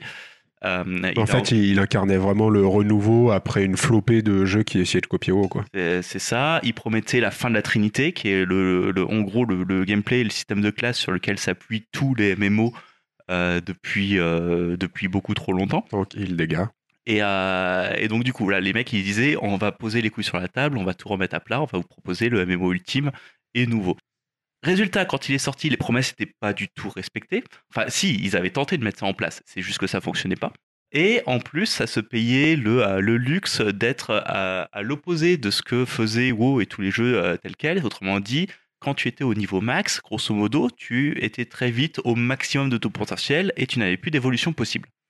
Il n'y avait pas de course au, Il y au avait stuff euh, comme tu pouvais avoir sur les, sur les MMO Theme Park, Tout comme tout ça. Notamment, ils étaient partis du principe que euh, tous les moyens, que ce soit euh, faire du royaume contre royaume, que ce soit de faire du, du PVE, donc des donjons, que ce soit de faire du craft, tous ces moyens-là te permettraient d'arriver au, matériel de niveau maximum et tout le monde pouvait avoir accès à, des mat- à- à du matos équivalent. Résultat, tout le monde avait très vite ce matos-là et tu te retrouvais à plus rien avoir à faire et fatalement à lâcher le jeu. Donc j'ai repris le jeu là euh, après, euh, ben, après 4-5 ans d'absence et euh, pour voir ben, tout ce qui a changé et ils ont avoué qu'ils ont changé énormément de choses. Déjà parce qu'il y a une extension entre temps, ils ont rajouté des zones, ils ont rajouté pas mal de systèmes et notamment ben, ils ont rajouté par exemple le retour de la Trinité ou un semblant de Trinité. Par exemple le, perso que j'ai pu créer euh, à ce, euh, pour la, création de, pour l'arrivée dans l'extension, j'ai pu en faire un soigneur, mais un espèce de soigneur très mobile. Et donc, tu, tu te téléportes partout, tu soignes dans tous les sens. Ils ont réussi à faire des gameplays très nerveux, très agréables autour de ça. Ce qui, ok, on se rapproche d'une trinité, mais pas tout à fait. Donc il y a ça, y a, ils ont rajouté, mais je crois que c'était assez tôt après la sortie du jeu, genre deux ans après, ils ont rajouté un niveau de stuff encore. Euh, donc si tu veux, pour atteindre le, niveau maximum, il fallait farmer un peu. Là, pour atteindre le niveau au-dessus du stuff, qui est, qui devenu le dernier niveau, il faut un farm de bâtard. Vraiment. Dans le sens où, euh, par exemple, 20 jours de jeu intensif, j'ai eu sur les 10, sur la quoi, 16 pièces de stuff que tu peux avoir pour un perso, j'en ai eu deux. Voilà, ça, ça explique un peu le niveau. Ils sont, ils passés euh, d'un extrême à l'autre, quoi. D'un extrême où j'ai le stuff euh, maximum très facilement, très rapidement. Ouais, euh, là, en fait, le stuff maximum, tu, enfin, le, le, stuff, le stuff de ce niveau-là, tu l'as toujours aussi simplement. Parce que par exemple, en créant mon niveau de base, ils m'ont, donné le stuff, le stuff max, et c'est juste que le stuff max plus 1, lui, pour l'avoir, ça va vraiment demander un gros, gros boulot. Mais c'est un objectif où tu vas jouer tous les jours pendant des heures, et ça va rester un objectif lointain pendant très longtemps. Donc là, la, motivation, elle va en prendre un sacré coup. Cependant, il y a des choses sur l'intelligence parce que Guild là où le, point positif de jeu, c'est qu'ils avaient un leveling extraordinaire. Ils avaient une Très façon, original à ils avaient une façon de monter en niveau, globalement. Ils avaient euh, changé complètement tout le système de quête où tu allais dans un village, tu allais parler à tout le monde pour récupérer des missions et que tu allais les faire dans la région autour pour les rapporter. Là, ce coup-ci, c'est les quêtes qui venaient à toi, grosso modo. C'est tu te baladais et puis pouf, un événement te tombait sur la gueule, tu résolvais l'événement. Cet événement, en plus, pouvait attirer d'autres personnes autour et tu allais finir par jouer en groupe dans un contexte où, dans le MMO, plus personne ne voulait jouer en groupe. Et Et, surtout, cet événement, il pouvait déclencher à la fin d'autres événements Voilà, qui s'enchaînaient, qui modifiaient surtout le paysage dans lequel tu évoluais. Quoi. Légèrement, ça pouvait par exemple euh, causer la destruction d'un pont. Et donc du coup, pour passer de l'autre côté, il fallait faire tout un tour. Hein. Et donc ce système-là, notamment, ils l'ont pris dans l'extension et ils l'ont fait mais x 10. Et euh, tu te retrouves avec par exemple une carte où tu vas avoir des événements, qui, une suite d'événements qui va se déclencher au nord, au sud, à l'est, à l'ouest, qui vont être faits chacun par des groupes de joueurs différents, qui vont grossir petit à petit parce que c'est des événements qui demandent beaucoup de monde. Et à la fin, ça va être tout le monde va se regrouper sur un même boss euh, qui va concerner 200 joueurs à la fois qui vont taper dessus pour, euh, pour, choper, pour choper les récompenses qui vont avec. Et ils ont réussi à faire du coup euh, des cartes de ce genre-là qui vont impliquer énormément de monde et donner un accent très très épique au truc. Alors, très épique les deux premières fois où tu le fais. Parce que, comme je disais plus tôt, c'est un jeu aux farms d'enculés. Euh, donc du coup, cet événement-là, tu vas le refaire 10 fois, 20 fois, 30 fois, et à la fin, tu vas le connaître par cœur, et le côté épique, épique va complètement avoir disparu. Ce qui est normal en même temps, hein, c'est du genre de. Ce qui est normal, mais en fait, c'est très curieux, quoi. C'est juste que tu te retrouves un truc avec un objectif tellement lointain que ta motivation, mais elle va prendre cher. Alors, cependant, voilà, ils ont en- entre eux les, euh, les petits trucs qu'ils ont ajoutés, les, euh, enfin les cartes qu'ils ont ajoutées, parce qu'ils ont quand même mis pas mal de contenu au fur et à mesure, les- le niveau de matos qui te donne un objectif certes lointain, mais un objectif tout de même, parce que tu n'avais pas le fait de rajouter des semblants de soigneurs et choses comme ça, bah, ça rend le jeu vachement plus agréable à parcourir à haut niveau qu'il ne l'était auparavant. Donc voilà, bien joué euh, là-dessus. Ça m'a pris quand même pas mal de temps. J'ai pris, malgré le fait que ce soit un gros gros jeu de farm, j'ai quand même pris plus de plaisir ce mois-ci à jouer dessus qu'à jouer à Hellblade et Valkyrie Profile réunis. Euh, et donc euh, voilà, non, ça a vraiment, bah, ça va vraiment absorber pas mal de temps. Et j'imagine donc là, il y a une prochaine extension qui va sortir ben, d'ici quelques jours. Je pense que euh, je finirai par l'acheter parce que euh, s'ils font le même travail que ça euh, de cette qualité-là sur cette extension, ben, il n'y a pas de raison que je la prenne pas. Quoi. D'accord. Ouais, je pense que j'irai refaire un tour peut-être, euh, peut-être avec toi d'ailleurs. Ouais, Euh, parce que c'est vrai qu'à l'époque de sa sortie, euh, j'ai été très très déçu euh, par la proposition qui était faite euh, sur plein de points où je m'étalerai pas euh, maintenant parce que c'est pas le sujet. Mais si tu dis ouais qu'ils ont bien amélioré la formule, Ils euh, ont ça bien vaut- amélioré. Il y a, Ça vaut le coup de réessayer, je pense. tu vas retrouver des défauts hein, quand même dans, dans le principe. Le RVR est toujours super chiant, etc. Ouais. Et il y a euh, un truc qui est très bizarre à, observer, c'est que tu as en fait un système de commandants. Certaines personnes peuvent être mises en avant, plus visibles sur la carte, etc. Et euh, les, euh, les joueurs autour vont se mettre à se regrouper vers ces joueurs-là, et c'est ces joueurs-là qui vont mener le, le- le groupe vers les quêtes, etc. Et chose étonnante, c'est que tu as l'impression que globalement tout le monde est un lemming qui suit ce bonhomme-là. Et c'est encore mieux dans le, euh, encore plus visible dans le royaume contre royaume, où tu vas avoir un commandant qui va avoir son groupe de joueurs qui vont le suivre, qui va, qui va faire, faire de la conquête euh, sur les, sur les forts ennemis. Et dès qu'il va s'en aller pour aller manger ou quoi que ce soit, parce que c'est des gens qui ont une vie, un peu comme nous, et ben le, le- la, la- la foule de joueurs qui était autour ne va plus rien faire. Elle va se retrouver désemparée. Et il va plus rien se passer jusqu'à ce qu'un prochain commandant se connecte. Il fait Ah, ok, je prends les, je prends les choses en main et re- remener la troupe. C'est super curieux. T'as l'impression que tout le monde en fait est passé en mode automatique sur- dans le jeu. C'est très bizarre à voir. Ah, ça doit être assez marrant à regarder, mais C'est- très étrange. ouais. c'est vraiment beaucoup, beaucoup trop étrange. Donc voilà, c'est à peu près tout ce que je peux à dire sur Guild Wars 2 pour le moment. Euh, et puis ben, le mois prochain, euh, j'aurais bien aimé tâter Destiny 2, mais Divinity 2 euh, malheureusement, euh, que j'ai commencé, qui est quand même vachement bien. T'as essayé euh, la démo de Destiny 2 ou pas? Non, non, Ah, la démo, encore, la bêta, Mais en ouais. fait, j'attends la sortie de la version PC. Ouais. Ah, moi j'ai te- testé la bêta là, sur PC. Ouais, je m'étais pas inscrit, j'avoue. Ah, dommage. Donc voilà. c'est Bon, je l'ai testé, écoute, ça tourne plutôt bien. J'ai été même surpris même de l'optimisation. Alors après, bon, la démo était très très courte. Donc t'avais quoi? T'avais un mode... euh, deux modes pour le PVP et un mode, euh, on va dire, euh, t'avais une, une quête à faire, euh, voilà. Ouais. C'était très très court. Bon, par contre, ça tournait plutôt bien. Donc ça peut laisser augurer du bon. Non, sur le principe, ça, a l'air intéressant en fait. Pour Ah. peu que tu aies un groupe de réguliers auquel jouer, avec lequel jouer. Mais par contre, je reconnais que ça peut être bien, bien sympa en coop. hein. Mm. Euh, le PVP, vraiment, tu vois vite que c'est vraiment indispensable. Euh, par contre, ouais, là, euh, Je t'avoue que, enfin, personnellement, j'ai fait ça pour le PVE et, euh, et en voilà, en PVE, ouais, enfin, moi, du peu que j'ai essayé, ça, ça marche plutôt bien, euh, ça a l'air sympa. Ok. Et toi, Flo? Euh, bah, Moi, ça va être très très rapide parce que ce mois-ci, euh, j'ai joué au jeu euh, dont on avait besoin de jouer pour l'enregistrement, donc Hellblade euh, principalement. Euh, J'avais commencé euh, Yotun et après euh, Divinity est sorti et j'ai tout arrêté. J'ai passé 40 Ouais. heures sur PUBG. Ma Euh, vie s'est arrêtée, j'ai joué à Divinity. Oui, je, je joue toujours un peu à PUBG, etc. Mais euh, là, même depuis Divinity, j'ai arrêté PUBG, donc c'est pour dire à quel point euh, ce jeu c'est de la bombe. Et euh, je m'étalerai pas là-dessus parce qu'on en parlera à l'épisode prochain. T'es content, hein? Ah ouais, je suis Ah trop ouais, content. non, franchement, c'est de la balle. Quoi. Et je pense que les avis vont être assez unanimes.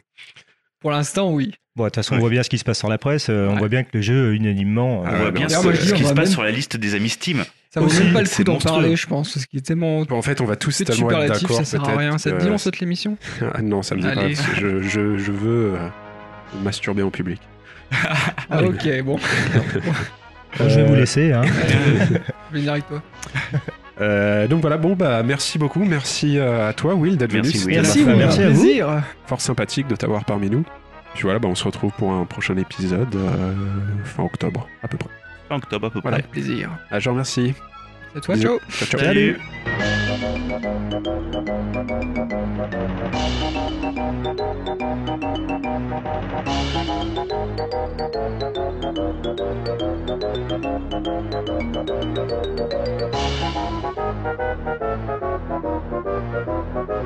Thank